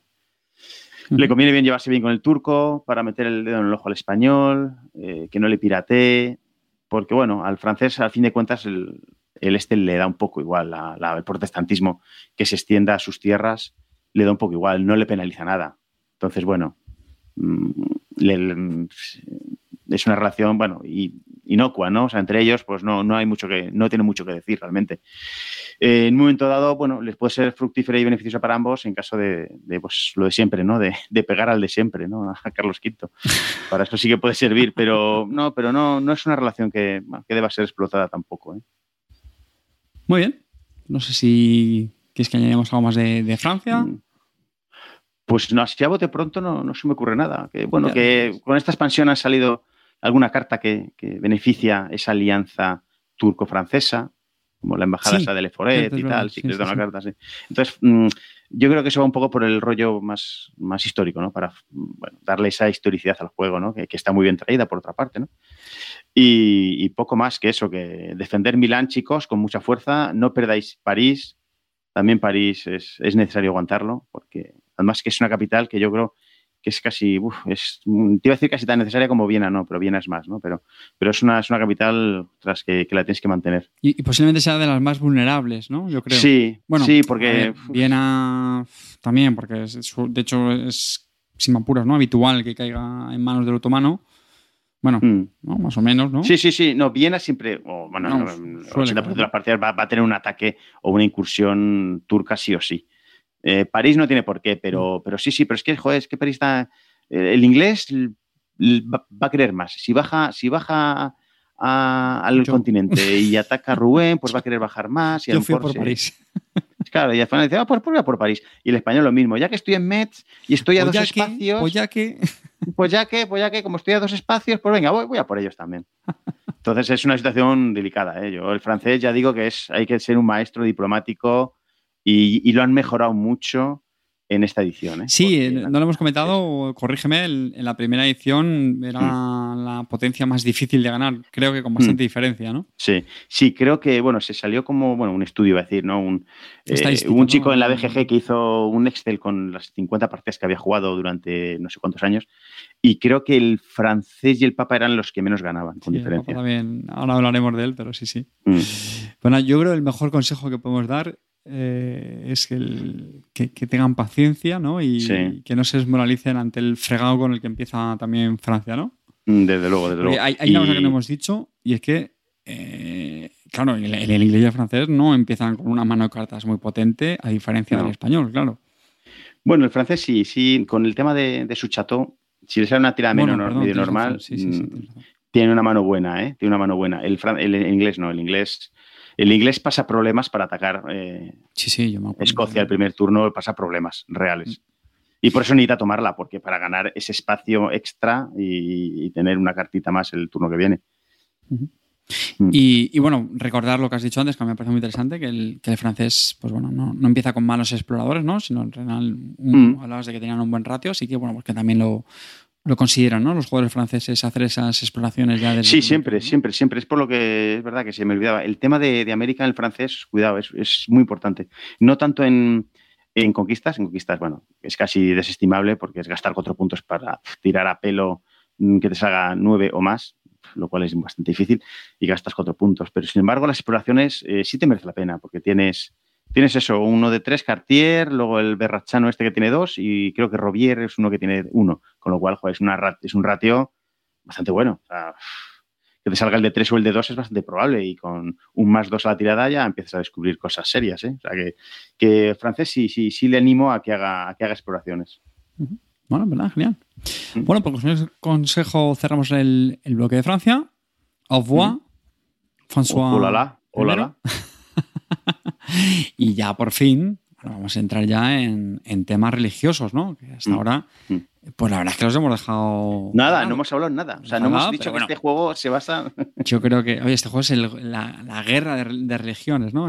correcto, correcto. Eh, sí, este juego es muy interesante en eso, porque tiene una capa militar, ¿no? Que es la que hemos estado hablando todo el rato, y ahora viene una capa Mm, religiosa, que no tiene nada que ver con lo militar, pero sin embargo es, bueno, es interesante y es otra guerra que se juega en el juego, es otro como minijuego dentro de este juego. Yo, yo voy a hacer una confesión, aunque yo creo que ya la he mm. hecho una vez en el, en el, propio programa eh, normal de Davis Lúdica, y es que en su día dije que me gustaba más el Virgin Queen porque la parte religiosa de Gira me, me, dio más pereza.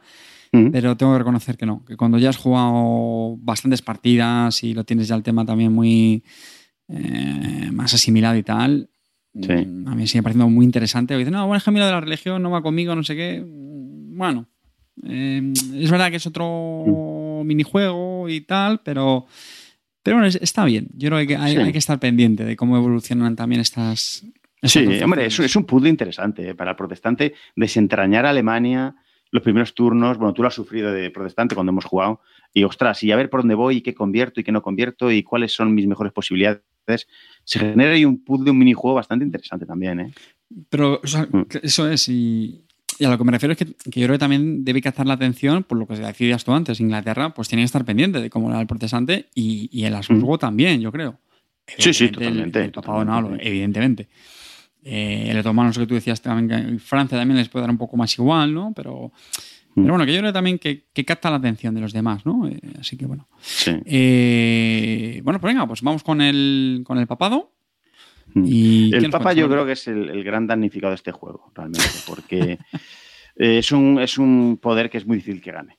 Muy difícil, muy difícil. Se tiene que dar muy, muy, de cara a las, la, la, partida. Eh, tiene que tomar Florencia rápido, cosa que no siempre es fácil, para generar más cartas. luego le tiene que mm, ir bien religiosamente, que eso, bueno, ya no solo religiosamente, que, es bastante difícil que le vaya bien porque el protestante es bastante eh, insuperable, ¿no? Al principio de la partida es bastante potente, ¿no? Pero tiene que quemar eh, a los debatidores, o sea, tiene que tener tiradas buenas para quemarles, porque si, si no los quema, olvídate, olvídate de ganar. O sea, llega un momento en que, en que queda estancado en puntos de victoria. Porque no nos engañemos, es lo que digo, militarmente puede tomar a lo mejor Florencia y con suerte que le salga Venecia y, luego desarrollar al máximo la Basílica de San Pedro. Y con eso ya se va acercando a, los puestos de cabeza. Y eso son cosas que, bueno, que es que tampoco están en su mano. Tomar Venecia es una cuestión de azar, la mayoría de las veces. Y Florencia, bueno, Florencia lo puede hacer, pero claro, si le aprieta mucho el protestante, pues tiene que dedicarse a la religión también. Y luego, bueno, eh, los debates. Los debates son fundamentales en, la fase más avanzada del juego, son, son fundamentales para intentar, más que convertir espacios, yo diría que convertir, o sea, quemar, quemar herejes y ganar puntos de victoria de este modo. Vamos, no, totalmente de acuerdo contigo. no, ah. y sobre todo, otra cosa, otra apreciación, es que eh, cuando más se aprecia el poder del papado es al final del juego. Al final del juego, en el turno 6, turno 7, empiezan a salir cartas potentes, la Inquisición Española, el Concilio de Trento, eh, cartas que hacen, bueno, un poco eh, revivir esa, esa contrarreforma que hubo. Que luego, claro, nosotros nos quedamos en, bueno, que salió Lutero y, se generó la reforma y que bien, Lutero y tal. Bueno, bueno, cuidado, cuidado con eso, eh, que luego hubo una, una revuelta, o sea, se tornaron eh, se giraron las tornas y, luego la contrarreforma fue muy potente ¿eh? y volvieron muchos electorados al, catolicismo. Cuidado, cuidado, que eso es lo que para que no lo vemos en el juego porque se acaban las partidas antes. Entonces, eso es una pena porque no se disfruta al Papa, o sea, no, no se le tiene al Papa como una potencia con posibilidades reales de ganar. De, hecho, fíjate, es irónico ¿Mm? porque eh, es la potencia que más fácil tiene ganar al principio de la partida por esa victoria automática que comentabas de diferencia de puntos, ¿no? Porque. Eh, bueno, pero es que esa diferencia de puntos. con más puntos. Sí, como otros se despisten, ¿no? Mm, pero esa diferencia de puntos hasta el turno 3, 4, 3, 3 creo que, no se tiene en cuenta. Entonces, en el turno 3, lo normal es que el, el, protestante ya haya conseguido conversiones en Alemania y entonces le sea muy difícil eh, puntuar religiosamente al al Papa. Ya, ya ha bajado en el, en el marcador seguro, vamos, seguro.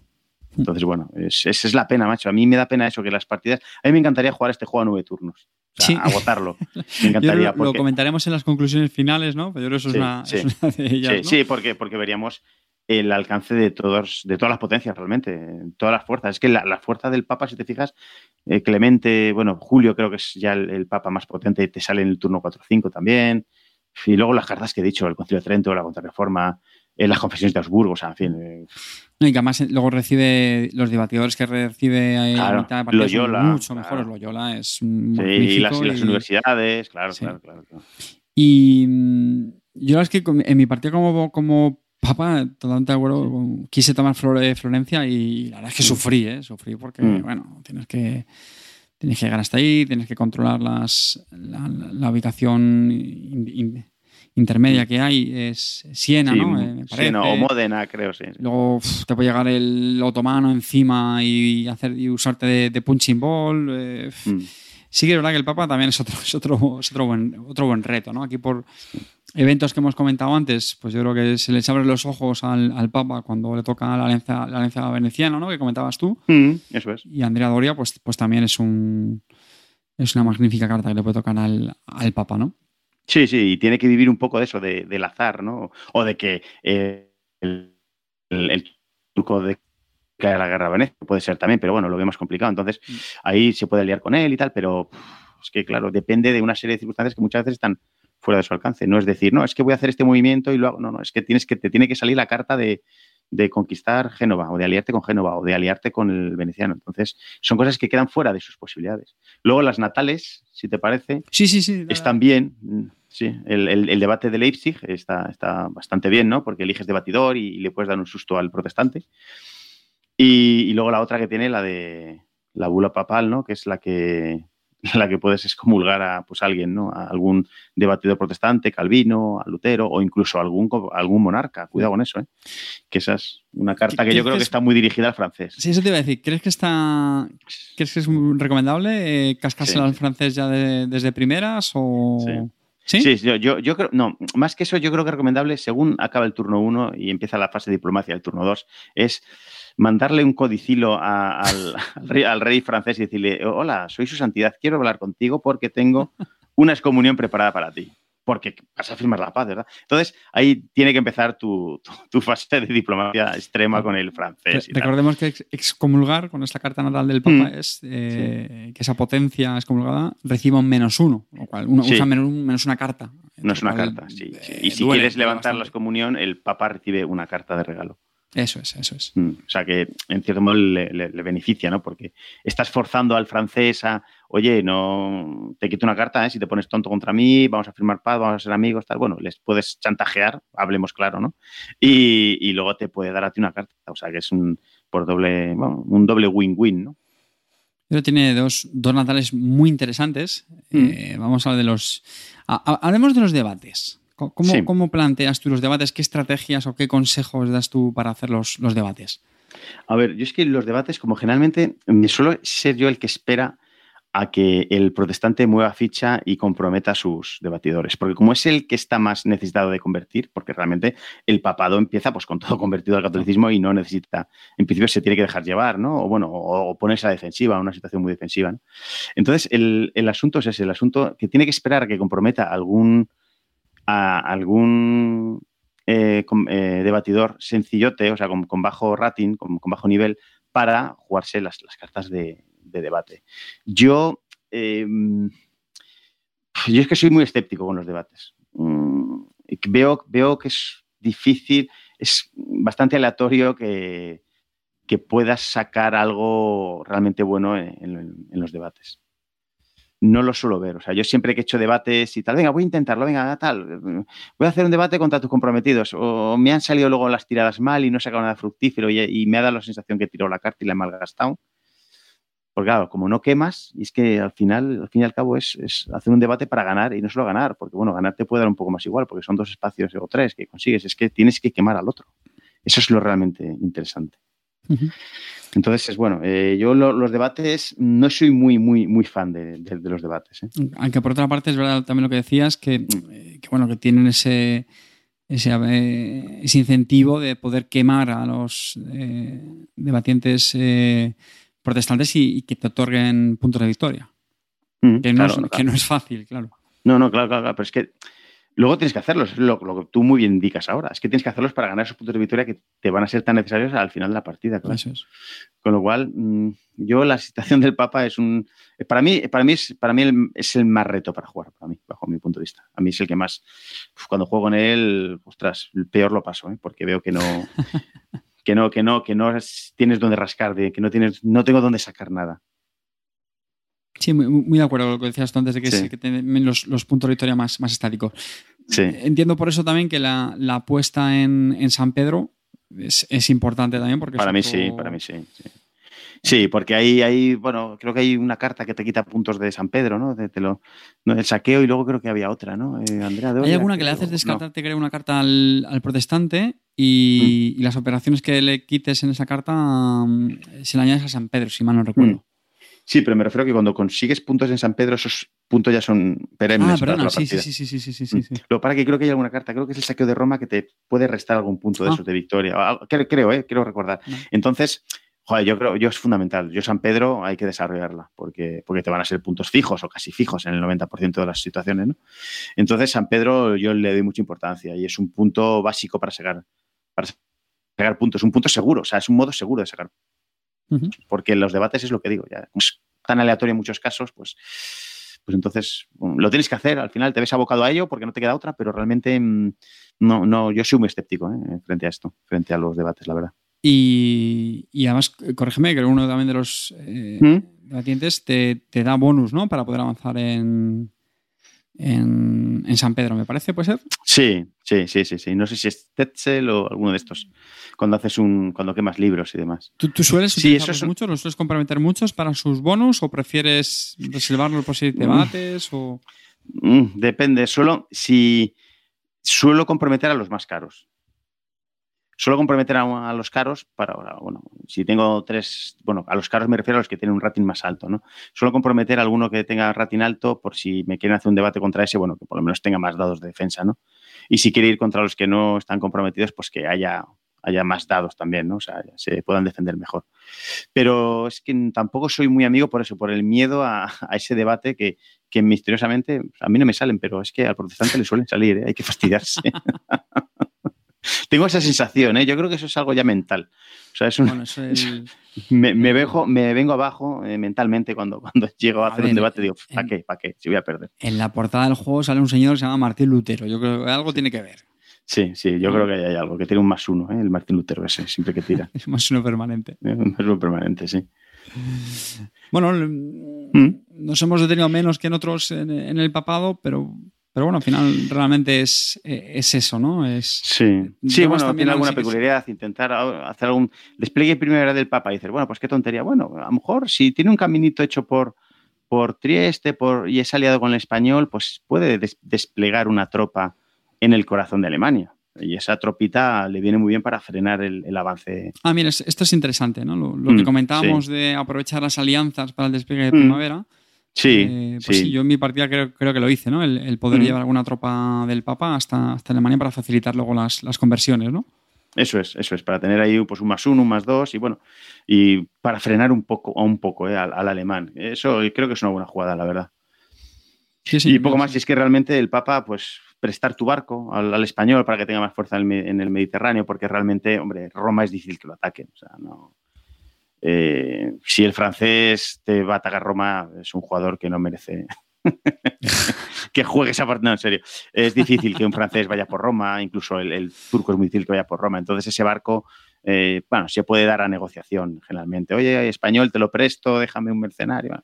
Se hacen esas, negociaciones, ¿no? Eh, cabe dentro de, de, la negociación. Y luego generar tropa, si puedes, regulares, y saltará por Florencia. Yo Florencia lo veo un objetivo indispensable, a pesar de la naturaleza poco militar del Papa, ¿no? Pero yo creo que es algo necesario para él y para, para subir en el track, claro, y ganar puntos y cartas, que es que al final las va a necesitar. Sí, sí, señor. Muy bien, bueno, pues nada, dejamos ahí mm. al Papa en el Vaticano y, nada, vamos ya al... al, inspirador de este juego, realmente, efectivamente. Sí, señor. De hecho, yo tenía la duda si empezar con él, porque, oye, al final el, juego también empieza con las famosas 95 tesis de, Lutero. Eh, pero al final lo hemos hecho por impulso, que yo creo que también ha estado, ha estado muy bien. Así también le damos ese momento culmen al protestante, a Martín Lutero. ¿Qué nos cuentas, Alberto? Pues nada, eh, Martín, a ver, este, este empieza, empieza siendo una, potencia religiosa. Este tiene más enjundia que, el, que el, Papa, por ejemplo. Este empieza siendo una, una, potencia religiosa que tiene que forzar en los primeros turnos para para, bueno, sacar el, nudo de Erfurt, que digo yo, ¿no? Que es una población que está ahí, que, no, eh, que es difícil convertirla y luego atravesarla ya se aclaran bastante las cosas, ¿no? Cuando la atraviesas, ¿no? Entonces yo eh, aconsejo siempre, por ejemplo, em, bueno, hacer mucha conversión, hacer eh, empezar las traducciones del Nuevo Testamento, porque te da, te da mucha potencia. Si tienes el Printing Press, pues jugarla, obviamente al principio, al principio de los turnos, para que te dé ese dadito extra. Y luego una cosa que, muchas veces cae en el olvido, pero que es en el primer turno del juego, la, dieta de Worms, que fue pues eso, una dieta imperial que se hizo ahí en la ciudad de Worms, donde bueno, se debatió por primera vez, fue Carlos V a debatir contra Lutero, bla, bla, bla. Y, y bueno, eh, yo ahí suelo, suelo comprometer bastante una carta de, bastante potencia con el protestante, porque si te sale bien eh, esa, tirada y consigues más impactos que, el Papa, pues te permite extenderte eh, por Alemania. Y si sacas dos o tres impactos, te, si has hecho un buen inicio de partida, te permite llegar casi al, al oeste de Alemania, algún electorado. Y si llegas a un electorado, ya sacas las tropas. Si sacas las tropas ya tienes unos bonificadores ya desde el principio de la partida y con lo cual te va a hacer tu expansión más, más fácil.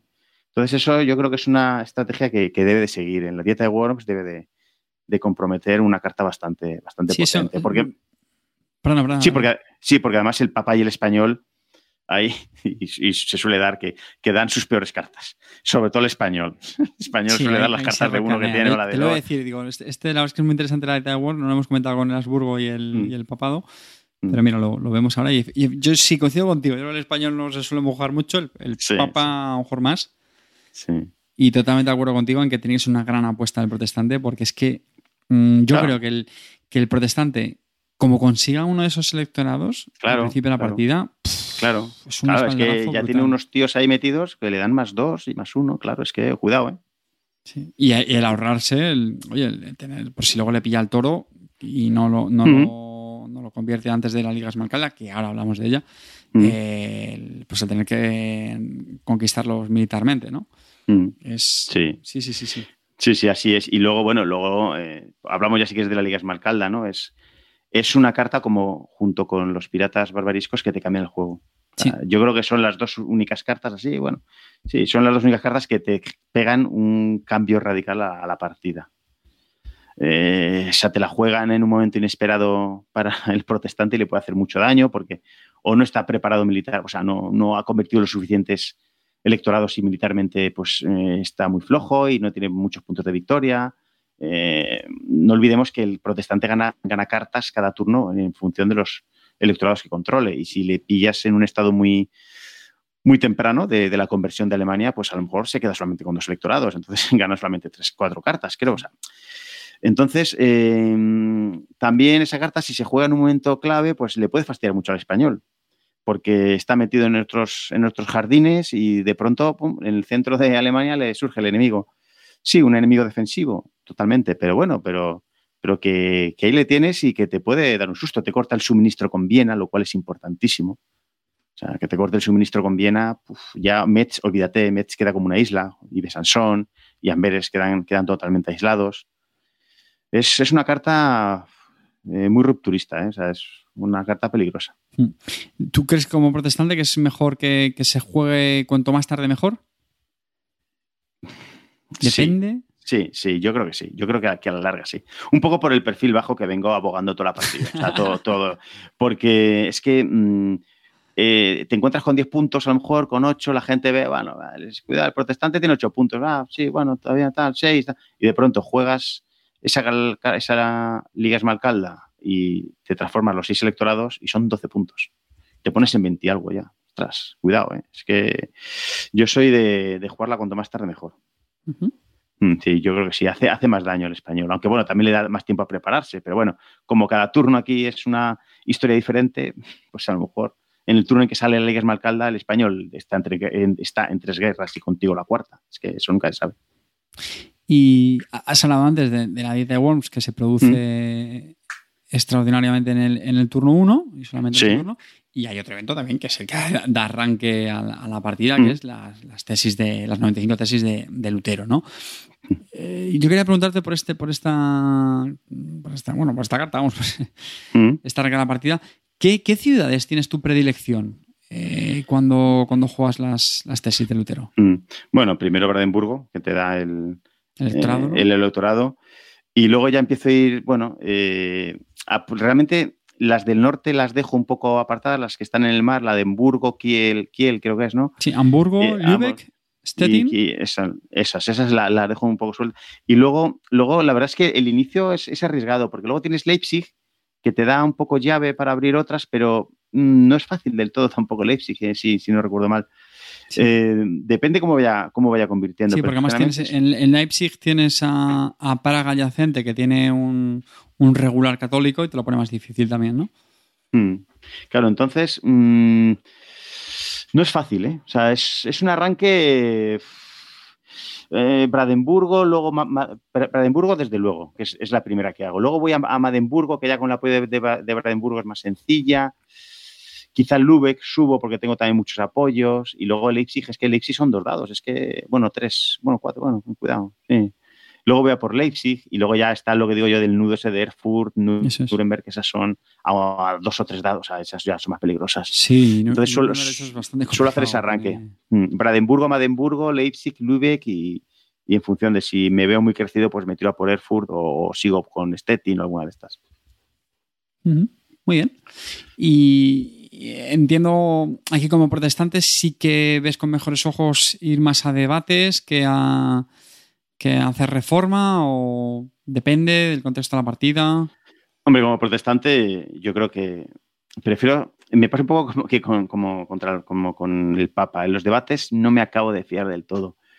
Eh, suelo ser más de, asegurar, hacer eh, traducciones del testamento. Y con la traducción del testamento son seis tiradas, que, jolín, que son seis tiradas, son muchas, ¿no? Eh, casi prefiero ir ahorrando, ir invirtiendo esos puntos de acción en traducir los testamentos correspondientes que ir haciendo, eh, que eh, publicar tratados, que son dos puntitos y hace solo dos tiradas, ¿no? Prefiero ir, eso, traduciendo, aunque bueno, hay veces que, claro, que, por fuerza tienes que hacer alguna, alguna pues, publicación de tratado, ¿no? Y hacer dos tiraditas. Vale. Pero ya, ya, te digo que yo de debates es que mm, sé que son necesarios y son muy buenos porque transformas espacios, espacios directamente, o sea, no tienes que hacer tantas tiradas eh, pero es que soy, joder, sí, me considero que soy un tío con poca suerte en los debates, con lo cual mm, me genera mucha insatisfacción. Sí, sí, sí, sí. Aunque los veo bastante más importantes los debates en el protestante que en el, que, en el papado. O sea, en el protestante, fíjate, el, juego que hemos dicho antes con la dieta Worms. Te haces un debate, ganas de dos y, joder, y puedes convertir dos espacios adyacentes y te puedes ir pues, a un electorado que tengas medio cerca. Y ya si lo conviertes en electorado, cuidado, ya te da mucho chance. ¿eh? Yo, creo que sí, además son la, herramienta para el protestante eh, para llegar a esos sitios donde mediante la reforma lo tendría más complicado. Eso es, eso es, eso es, eso es, así es. Eh, hay, sitios, por justo lo que tú has dicho, ¿no? Esos nudos de, Erfurt, Nuremberg. Mm. Nuremberg que tiene una, dos, tres, cuatro, cinco, claro, según hasta seis. Tira cinco protestantes, tío. Eh, claro, pero si, conviertes Leipzig, imagino que estáis, bueno, no, estaréis con un mapa adelante vosotros, pero nosotros sí. Si conviertes Leipzig y te sale un debate y ganas de dos, pues conviertes Nuremberg y luego Mainz o Habsburgo. y, ya, y ya tienes ese electorado, macho. Y ya, ese electorado se te queda para toda la partida, claro. Y, luego, como en, las reformas, yo hay un, hay un consejo que me, que me diste a mí en mi partida como protestante, que yo creo que es muy bueno porque creo que el novato también es fácil que lo pase eh, desapercibido. Eh, y es tirar. O sea, tirar quiere decir, aunque tires pocos dados, tira. Porque si te sale un 6 y te va a acabar saliendo un 6, eh, pues triunfas. ¿Vale? Yo creo que al novato una cosa que le pasa, por justo lo que estamos hablando ahora, que cuando intenta por sitios que dice, joder, macho, es que el papá va a tirar cinco dados y yo solo voy a tirar dos. no voy a ir ahí, porque es que no voy a ganar. Pues hombre, a ver, evidentemente es una reflexión coherente, mm. pero es que muchas veces hay que ir. Hay que ir porque, oye, si te sale el, 6, lo vas a reformar seguro porque tú vas a ganar el empate. Te, da igual los 5 dados del Papa porque ya con tu 6 has triunfado y lo, y lo has cogido. ¿Vale? Mm. No, y además es que es así, y es que salen, salen esos 6. Salen. a base de tirar salen, efectivamente. Salen, salen. Y te van a salir y te van a jolín, lo que dices tú, un, 6 contra 2, no, no, es que con que te salga un 6, aunque el otro saque 6 6 tú ya has sacado tu 6, lo conviertes, olvídate, venga, a por otro. Y luego, pues, bueno, pues hacer uso de la, del ejército de, de, batidores. Eh, está mm. buscando en el diccionario, yo creo, de batidor y debatiente, no sé si existe, pero bueno, estamos usando uno u otro. Que nos perdonen los, los ortodoxos. Eh, yo, bueno, yo creo que también es buena idea, ¿no? Usar los, los, debatidores que, acompañan a, Lutero, que, son unos cuantos y tienen diferentes bonus, ¿no? Sí, sí, sí. Sí, yo lo que suelo hacer es, lo que dices tú. Es, eh, yo suelo eh, comprometer a uno con un rating alto, con una puntuación alta, para luego eh, hacer eh, ir comprometiendo los, los más débiles, ¿no? Para que no se vean solos a la hora de, enfrentarse a un debate, ¿no? Los, porque hay gente que a lo mejor te compromete uno de uno y dices, venga, pues el siguiente turno, pum, debate de Leipzig, el papá te hace un debate y contra ese que está solito y que tiene rating uno, joder, y te lo, te lo crucifica, ¿no? Pero claro, por eso, por eso hay que ir, por eso, no, no tener miedo a comprometer a, Lutero. O sea, Lutero se puede comprometer perfectamente. O sea, darse cuenta que la, que la, hay que darse cuenta que la carta de Lutero, la, natal, la puedes jugar mientras él esté vivo, no comprometido. O sea, él puede estar vivo. Entonces, como va a estar vivo siempre, en teoría va a estar siempre, tú la puedes jugar siempre. Entonces, que no te lleve a engaño. Tú comprométele, si no pasa nada porque Lutero esté comprometido. Mira, ya, has mencionado la natal. Pues vamos a, la natal del protestante? Mm, la natal protestante pues es una carta bastante potente. O sea, la, natal del protestante tiene, tiene dos vertientes, ¿no? Que era la de, la de que si ves que vas a un debate totalmente entregado, ¿no? Eh, te, permite, te permite que aparezca Lutero, aparezca en ese, en ese debate, ¿vale? Y además de eso, pues ganas una carta. Con lo cual, jolín, pues bueno, vas, a defender un debate y, te regalan una carta, con lo cual está, está bastante bien. Y luego hay otra que, te permite robar una carta que haya, que esté en la pila de descartes, e incluso pudiéndola jugar o, manteniéndola. Esta es una carta idónea para, bueno, para recoger eh, un evento que te sea muy favorable. Esto no hay que perderlo de vista porque es, un, es una característica muy importante. O sea, el poder coger un evento con los eventos tan poderosos que hay en este juego, a veces que te transforman en una partida, como la Print Impress en este caso, mm, cuidado, eh, cuidado. O el Mictic Fortress, o, o sea, cartas mm. que le generen muchos, muchos dados, porque no, no sé si lo hemos hablado en las cartas. Hay muchas cartas que le generan muchas tiradas de dados al protestante. O sea, Caterina Bora, eh, Fortress, bueno, hay un montón, hay un montón. ¿Ese es Einfesteburg? ¿Puede ser? Yo creo que sí, ¿no? ¿El qué? Eh, Mighty Fortress, eh, Einfesteburg, en, en, español me parece que la han titulado así, porque es la que le permite hacer seis tiradas de reforma, que yo creo que es la misma, ¿no? Que estamos hablando. Sí, sí, sí, sí, sí. sí será, no, no sé cómo es la traducción, la verdad, pero es, es un libro que creo que, que escribió es, ese yo creo, eh, Lutero, ¿no? Que le llamó, pues eso, una fortaleza poderosa, algo así. Sí, sí, pues justo. Yo creo que es eso. Sí, sí. Y eso te permite seis. Entonces, eh, tiene, el, protestante tiene que estar con un ojo en la pila de descartes, saber qué juegan los demás, porque a lo mejor una carta de que puede jugar cualquiera de ah, yo soy, yo soy inglés y bueno, pues juego la Printing Press porque me da cinco puntos de. y ves al papá ahí tirándose los pelos. ¡No! Sí, sí, sí, sí, sí, No la tires, no la tires. Pues eso, eso pasa, ¿eh? Sí, sí. Entonces es una carta, es una carta natal bastante potente, ¿eh? bastante potente. De hecho, yo, yo creo que Lutero, en la medida de lo posible, debe intentar, eh, ¿no? Eh, gastar rápido la, carta natal, precisamente por eso, ¿no? También mantener esa, esa tensión al Papa de, oye, a ver qué cositas tienen al descarte y ya, ya, ya elijo. Sí. Sí, sí, mantenerla, mantenerla hasta, hasta casi el final, sí, sí, así es. Además, él tiene, puede, tiene la facultad de ahorrar dos cartas. Si no te va muy bien el turno, pues resérvalas y el turno que viene arrancas el turno 2 con, con, dos cartas extras en la mano que le vas a hacer mucho daño al Papa, no te preocupes, porque el Papa no puede guardar ninguna. Entonces, eso, cuidado, ¿eh? O sea, se genera ahí un desequilibrio de que puede estar unos turnos el Papa sin jugar cartas y, el protestante jugando un par de cartas extra. Hmm. Que creo que es una, una, oportunidad también para hacer un trenecito, ¿no? A veces de, sí, exacto, exacto, exacto, Porque uno de los eh, problemas que, claro, que se puede enfrentar el, el protestante, por lo que estamos hablando antes, ¿no? Localizaciones que tiene muy complicadas, pero oye, le sale la tirada y dice, joder, qué guay, pero claro, si luego llega el Papa, te apaga el fuego, pues mm, al final ese 6 eh, fortuito que sacaste, pues se, se queda en balde. Si luego una tirada potente del Papa de 4 o 5 adyacentes, pues te la, te la acaba matando. ¿no? Mm, Entonces, eso es. en cambio, si, si, el Papa está sin cartas, es, es, más fácil que no. Bueno, más fácil no, no, va a poder responderte a eso. Sobre la natal, eh, yo quiero incidir en un, en un, error que yo cometí cuando jugué como, con ah. Lutero como, como novato eh, y es que era, creo que casi siempre o siempre la usé para lo que hemos hablado antes, de recuperar el descarte. ¿Por qué? Porque yo creo que al final mecánicamente para un novato es lo, más intuitivo, es muy sencillo y bueno, es muy, es muy poderoso, es muy, muy goloso, ¿no? Sí. Pero ojito, ¿eh? que el otro uso de la natal, de poder sacar a Lutero un debate, eh, es también muy bueno porque de por sí es bueno, pero es que ojo, que dices, joder, es que estoy perdiendo la natal, me duele, pero es que poder, o sea, bueno, robas otra carta y robas toca también una cosa potente, ¿eh? Sí, sí. Yo, de, hecho, te cuento una, anécdota. Yo estuve jugando, bueno, mucho tiempo, estuvimos jugando a este juego, en el Club de Aragón y tal, y, simplemente traíamos, jugábamos esta carta a la natal y traíamos a Lutero. Y ya está. Entonces, claro, y decíamos, pues, esta carta, pues traer a Lutero tampoco es para tanto, ¿no? Ya, y, ya, llegó, y, y claro, llegó un compañero y dijo, bueno, saco a Lutero, le llamo porque has hecho un debate y llamo a Lutero, viene al debate y roba una carta. Y todos, ¿qué haces? Tal?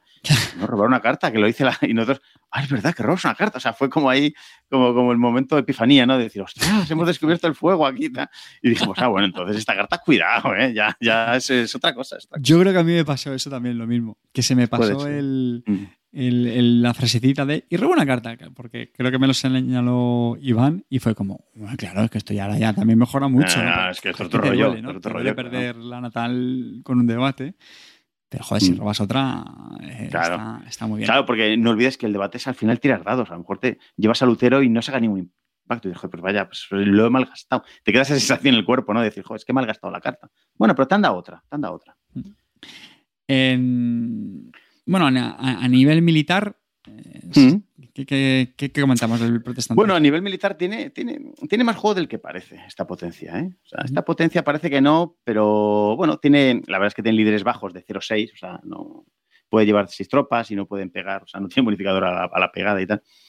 Pero militarmente, si el español está despistado, bueno, o está en muchas guerras, puede, puede plantearle algún, algún problema serio. ¿eh?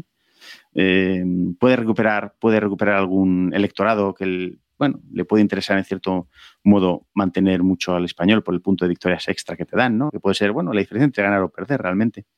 Y, puede dar algún susto si está siendo muy acosado, el español está siendo muy acosado por el turco en Viena, puede darle un susto en Praga. Praga está, es adyacente a Wittenberg, que es donde está Lutero, y ahí pues tienes cuatro tropas a tiro de piedra, entonces, y un líder de seis, o sea, de, de- de movimiento seis, vamos, de, que puede transportar seis tropas. Entonces, por hacer la gracia, ¿eh? porque realmente eh, al protestante no le da ni le viene, o sea, le da igual conquistar Sí, no. Praga, que es un aquello, ¿no? O sea, no le van a dar más puntos. Pero sin embargo, por fastidiar al español, eh, le puede venir bien. Y es un, bueno, es un tema que, que puede, puede dar cierta guerra, ¿eh? el, el protestante con su, con su ejército. Una guerra totalmente defensiva, pero bueno, pero, pero ahí está. Yo creo que en dos partidas, el, una la jugué yo y la otra me parece fue amarillo. El Sí. protestante estuvo a punto de capturar a Carlos V, me parece. Sí, sí, sí, sí. No, sí, sé si me faltó un Se defendió, sí, sí, sí, así, eh, con, me, me- me volví muy loco y dije, venga, a por Carlitos. Y, Mm. y Sí, pues escapó al final el, el muy sí, bellaco. sí, ju- jugando alguna carta de, de combate, algo, la de los tercios o algo así, ¿no? Que le redujiste mucho la tirada o Sí, algo sí, sí, así. sí, sí. Algo Es así pasó, sí, sí, sí, sí, Creo sí. que encadené dos o tres cartas de combate, eh, porque esa fue la trampa, ¿no? Que yo estaba ahí haciéndome el corderito y Ujú. no sé si fue con, con- contigo, creo. tú Sí, puede ser, puede ser, sí, sí, sí, sí, puede ser que fuese conmigo. Y me acuerdo perfectamente, dije, ya está. Este es mi momento, estoy esperando mi momento, pero no. El escapé, me lo escapé. Como pasó en la realidad en Innsbruck, que casi cogen a Carlos V. ¿eh? Sí, sí, es que fue, fue, casi fue le brutal. Fue brutal. Mm. Fue además, eh, si- simulación histórica. Qué bueno. Eh, más cositas del protestante. eh, ah, te iba a preguntar algo que creo que se me ha olvidado. Hemos hablado de los debates, de las reformas. Hemos hablado también de la, de la reforma. Ah, bueno, el, eh, luego las. Cuando sale Calvino, ¿no? También. Mm. en- ahí también abre una, una, una puerta interesante, ¿no? Hacia las reformas. eh, bueno, Sí, por, por porque, Suiza, por en Francia, ¿no? Porque, porque sale en, Ginebra, en Geneve, sale ahí y, y bueno, y te abren la puerta un poco a Francia. Francia es complicado. Francia es complicado de tomarlo porque hay mucha tropa francesa Sí. y, toda- y todas son, bueno, mucha tropa, hay tropas francesas y todas son, son católicas, con lo cual dan mucho bonificador. Pero llega un momento en que tienes que saltar a Francia, sí o sí, porque ya Alemania lo has convertido y es, es lo más normal que conviertas a Alemania y tienes que saltar a, a Francia y es, es, bueno, es, es el despliegue natural ¿no? que, tiene, que tiene el protestante. Y luego no hablamos de Kramer, claro, Kramer también sale cuando se divorcia se divorcia Carlos V, sale Kramer y, y, bueno, y ya tienes otro caldo Enrique, de cultivo Enrique perfecto eh, en Inglaterra para Digo, convertir. cuando, cuando se divorcia en Enrique VIII, digo. ¿Qué he dicho? ¿Qué he dicho? Eh, Carlos V. Ah, Enrique VIII, Enrique VIII, sí. Y, y eso, cuando se casa tal, pues, pues ahí tienes ya otros, otro frente abierto para, para hacer conversiones, ¿no? E incluso más sencillas que, sí, en es, Francia. es más asequible, yo creo. Sí, Más- sí, sí, es más asequible. Lo que pasa que es lo que hablamos antes, ¿no? Que le das puntos de victoria al inglés y, y eso a veces a ti no te favorece del todo, porque el protestante necesita por cada cuatro espacios que convierte gana un punto de victoria y el inglés son por cada tres gana uno. Entonces, ¿por cada tres o por cada dos? Es El inglés es por cada tres. Por cada tres, ¿no? Por, por cada Juraría tres gana uno. sí. Entonces, mm, sí, yo juraría que también. Y corrígeme, el, protestante solo tiene una, forma de victoria automática, ¿no? Que es. Eh, sí, sí, convirtiendo 50, espacios. Esto, imagino que nadie habrá conseguido esto porque eso es una barbaridad de espacios, ¿no? Bueno, pues estás un poco equivocado porque yo sí lo logré, ¿eh? Y no, no hace mucho, ¿eh? Además. ¿Cómo? Sí, sí, que, lo, logré, lo, logré, no hace mucho, en el confinamiento, de hecho. Eh, jugamos una partida, sí, sí, y, lo logré. Lo que pasa es que, bueno, bien es cierto que ahí el Papa, eh, no sé si está escuchando el programa, pero me lo puso bastante fácil porque no, no hacía ningún tipo de conversión religiosa. Estuvo, la partida duró, no sé si cinco o seis turnos y, y yo recuerdo que a lo mejor hizo un debate y dos quemas, quemas de libros o algo así. O sea, fue una, una partida totalmente atípica por el, por el Papa. Y bueno, se quedó sin cartas muy pronto, entonces yo aproveché las últimas cartas para expandirme a la bestia por Francia y, y nada, y al final lo conseguí, conseguí los 50 puntos, cuando el turco tenía 27 puntos de victoria. ¿eh? O sea, le, arrebaté la victoria por eso, por, por la victoria Joder, Encima, eso, también duele, ¿eh? yo nunca lo he visto, la verdad es que nunca lo vi. Yo pensé que no se podía hacer, ¿eh? Pero mira, al final, oye. hay, otra potencia encima que iba a ganar la partida por 25 puntos y tú llegas así, ostras. No, no, es que tenía 27 puntos. O sea, es que el, ah, el, truco tenía 27 puntos ya, porque había pirateado, había hecho. Bueno, bueno, había hecho lo que había querido. Al español le tenía de rodillas también. Entonces iba sobradísimo y pensaba que iba a ganar y era lógico que, que ganase. Pero dije, bueno, vi la oportunidad y mira, y al final tuve un poco de suerte también, ¿no? Porque las últimas tiradas eran ya la desesperada de, bueno, aquí tiro a un dado a ver si convierto contra cuatro tuyos. Y venga, un seis. Claro, y el tío se acaba cinco. Joder, pues le he convertido otra vez, qué suerte tengo. Tal. Recibiste además la, felicitación de, Ed Beach. sí, sí, sí, lo puse en Twitter porque joder, Me, emocioné. O sea, yo esperaba que, que ahí en, GMT me pusieran una calle o algo. Sí, ¿sabes? decir. que me pusieran algo, pero no, no, no, no se ha dado el caso, lo cual me extraña. ¿no? Y sí, sí, me lo dijo que era una cosa que no había visto nunca. Bueno, que era una cosa que no era de las que más había visto yo. O sea, que ¿lo has visto alguna vez? Digo, pues, me parece complicadísimo, macho. Sí, es muy complicado. Pero bueno, ahí está, mm. ahí está el Ahí está, ahí está el hito. También tengo yo un hito que no sé si, si lo habrá hecho, si lo habrá hecho mucha gente, que es con el español tomar Estambul. Eso lo, sí, sí, eso lo llegué a hacer yo en otra partida y claro, pero son partidas que, como te puedes dar cuenta, luego al final están rotas porque que un turco se deje tomar Estambul. ¿Sabes? No, no tiene mucho sentido. Sí, al final es un juego, evidentemente, pues bueno, cómo se desenvuelven los jugadores, pues también, también mm. influye ¿no? en, el, transcurso. Sí, sí, sí, influye mucho, influye mucho. Bueno, hay una cosa que se nos ha olvidado antes y la verdad es que me voy a quedar yo con las ganas de, también de, preguntarte.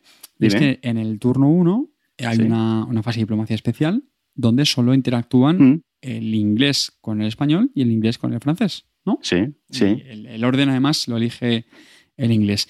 Tú como jugador inglés, ¿qué, qué, sueles comentar ahí? O no sé si tienes alguna predilección en el orden, con cuál sueles conversar antes y cuáles suelen ser ahí tus, tus mensajes. bueno, suelen ser como buen inglés amenazantes, de bueno, español, tengo mi natal, no querría utilizarla contra ti, entiéndeme, preferir contra Escocia.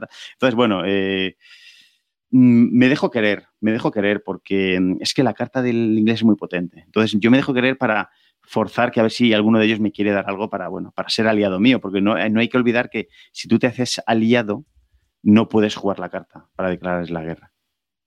Contra un aliado no puedes, ¿no? Entonces yo ahí sí que me, bueno, me dejo querer con el español, a ver cómo respira, qué quiere hacer. Si va a por Metz, pues a lo mejor le dejo un poco en paz. Eh, si veo que se va por Milán, a lo mejor digo, oye, pues voy a ir a por Amberes, esperamos. Em, generalmente, eso es con el español, ¿no? Pero vamos, con el español no suelo llegar a muchos acuerdos porque, bueno, todavía es temprano y, hace un poco lo que le da la gana y yo generalmente soy bastante, al final, reticente a atacar a Amberes en el primer turno y ser tan agresivo, ¿no? Porque ya es buscarse un enemigo tan de, tan de primeras, teniendo Edimburgo, ¿no? Y con el, con el francés sí que me trabajo más el asunto, porque le intento convencer de que, bueno, de que deje a los escoceses, de no sé qué, pero como tampoco, tampoco te lo van a asegurar, quiero decir, eh, no puedes conseguir un compromiso firme eh, por el cual no se vaya a liar con ellos, ¿sabes? ¿No? Porque él te puede decir, porque así, tranquilo, que no me voy a liar, venga, vale, pues te doy una carta, venga, dame la carta. Y le doy la carta y luego se alía con ellos, ¿no? Entonces me pega la puñalada y tal. Entonces intento conseguir la neutralidad de algún modo, o que me dé algo, que le doy yo algo, pero vamos, por mi experiencia suelen ser bastante, bastante infructuosas esas, esa. Sí, ¿no? Yo, creo que también tengo esa, sensación. hombre, vamos a ver, yo lo máximo que he visto es sacarle, eh, lo para que más bien por despiste, ¿eh? el inglés sacarle una alianza al, al francés, ¿cómo es? No, al revés, el, el francés le saca la alianza al, al inglés por despiste y, y luego, eh, a ver cómo es, espérate, y luego no le declara la guerra, no, a ver cómo era. Eh, no le puedes declarar la guerra al... No, no te puedes aliar... No, el inglés se alía con el francés y luego le declara la guerra al escocés, pero el, el francés creo que no se puede aliar con, con, el escocés porque está aliado con el inglés, ¿sabes? ¿No? Se genera ahí como un triángulo que te impide aliarte, entonces al inglés le sale la jugada redonda.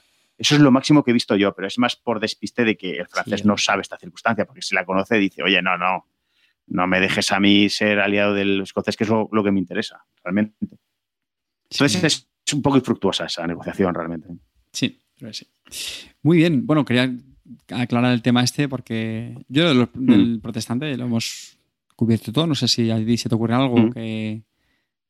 bueno, quizás hablar un poco ya a modos, bueno, ya de curiosidades, ¿no? Un poco resumiendo todo un poco las fortalezas de este juego, ¿no? Los puntos fuertes y los puntos débiles, si te parece, ¿no? Sí, hacemos un, cierre, ¿no? Unas conclusiones, ¿no? Un, sí. Un broche.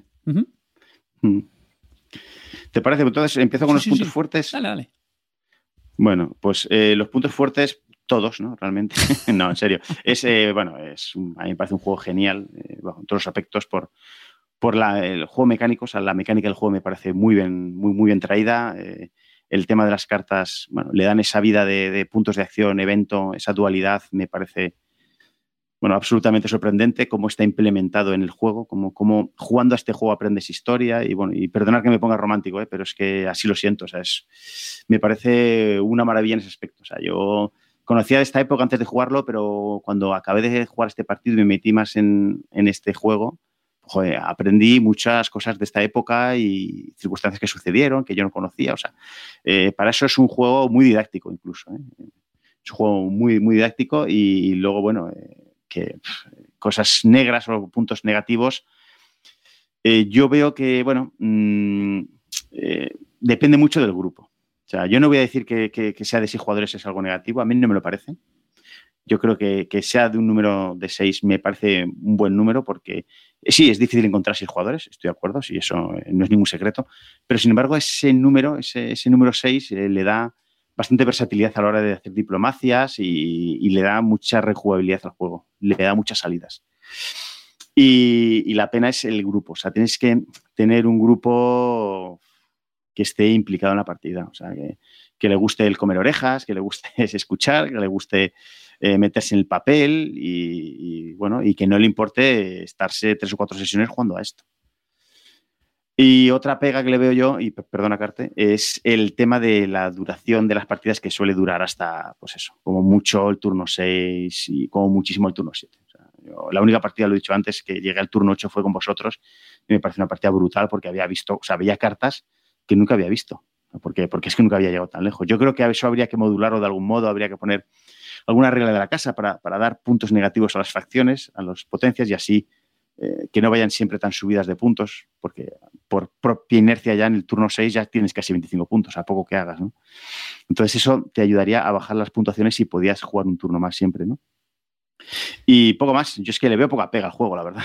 Es un, es un juego. Yo, bueno, yo estoy totalmente de acuerdo con todo lo que has dicho, por, mm.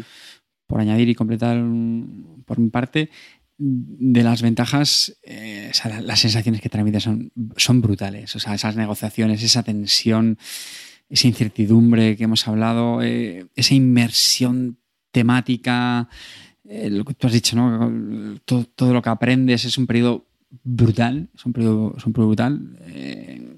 vamos, que de hecho se, solapa con, ya sabéis que otro de mis mejores preferidos es, Spark Renaissance y me parece, vamos, una maravilla. De la parte de pegas, yo sí quiero añadir eh, una cosa y es. Eh, hay que, verdad que eh, tienes una mano de cartas a veces que, como te toquen muy pocos puntillos, las cartas al final oscilan entre 1 y 5. Hay una de 6, ¿no? Que es. sí, sí, Copérnico. Ah, eso, Copérnico. Pero vamos, todo el resto, quitando esa, el resto oscilan entre 1 y 5. Y jolín, hay mucha varianza, claro. Eh, que tú, una mano de cuatro cartas, te toque un 1, un 1, un 2 y un 3.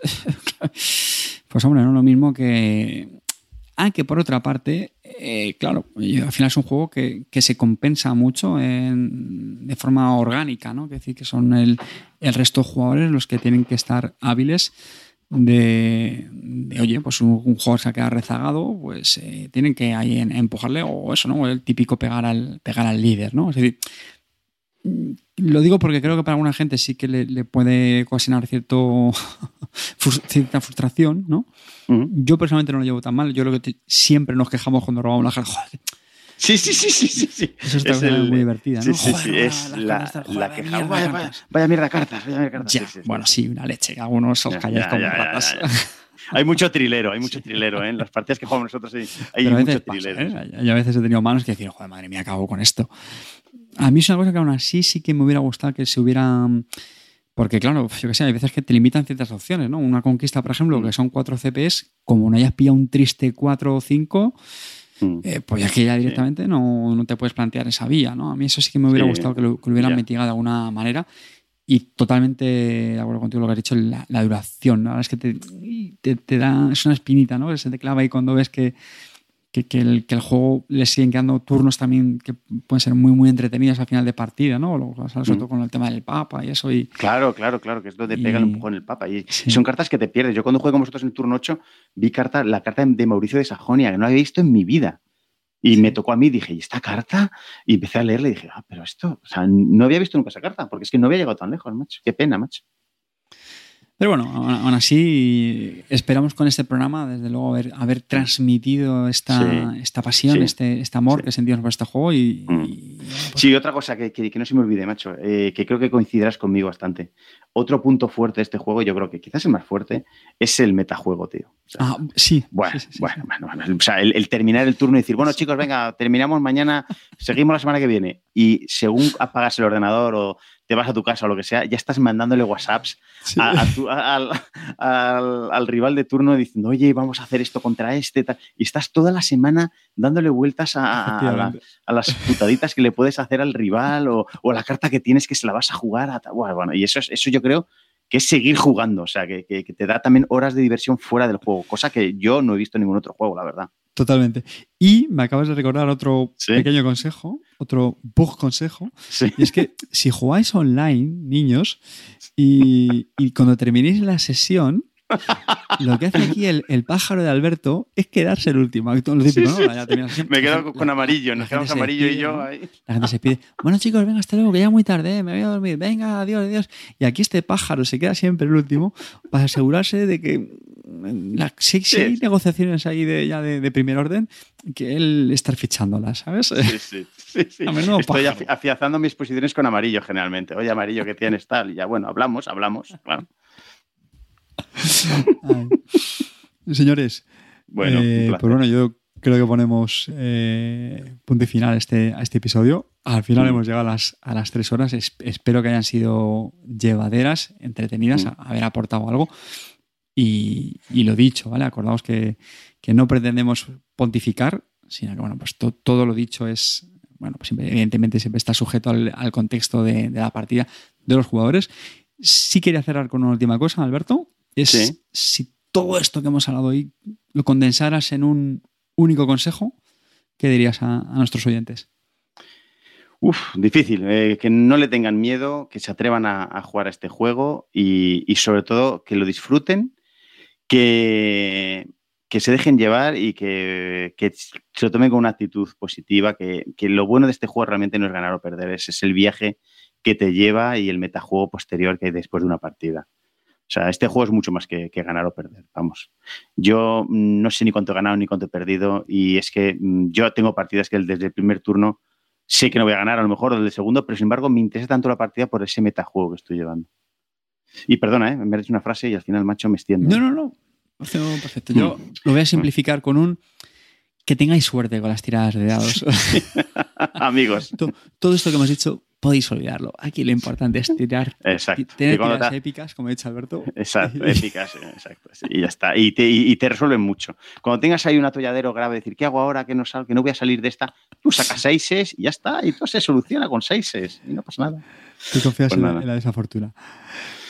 Eh, Oye, que muchas gracias por invitarme a este programa. Eh, es todo un honor para mí haber participado en el primer programa de Vis a Vis Lúdica oye, y, dejarme la oportunidad de hablar de este juego que a mí me tiene tan, tan encantado y tan maravillado, macho. es que para nada, al contrario, el, placer ha sido mío y, eternamente agradecido. De verdad ha sido un, ha sido un gustazo. Grabar estas tres horas con, contigo es, una auténtica maravilla y un, privilegio poder compartir este rato con, con un amante como tú y, y de verdad, y gracias también por esas sesiones de las partidas. Así que nada, y... Pues dime, dime. No, no, que nada. Que ah, Así que lo dicho. Un placer y, nada, cuidaos mucho y disfrutad jugando a Here Stand. Un saludo de Cartesius. Alberto, si quieres despedir. Un, un saludo de mi parte y muchas gracias por escucharnos. Adiós. Hasta luego.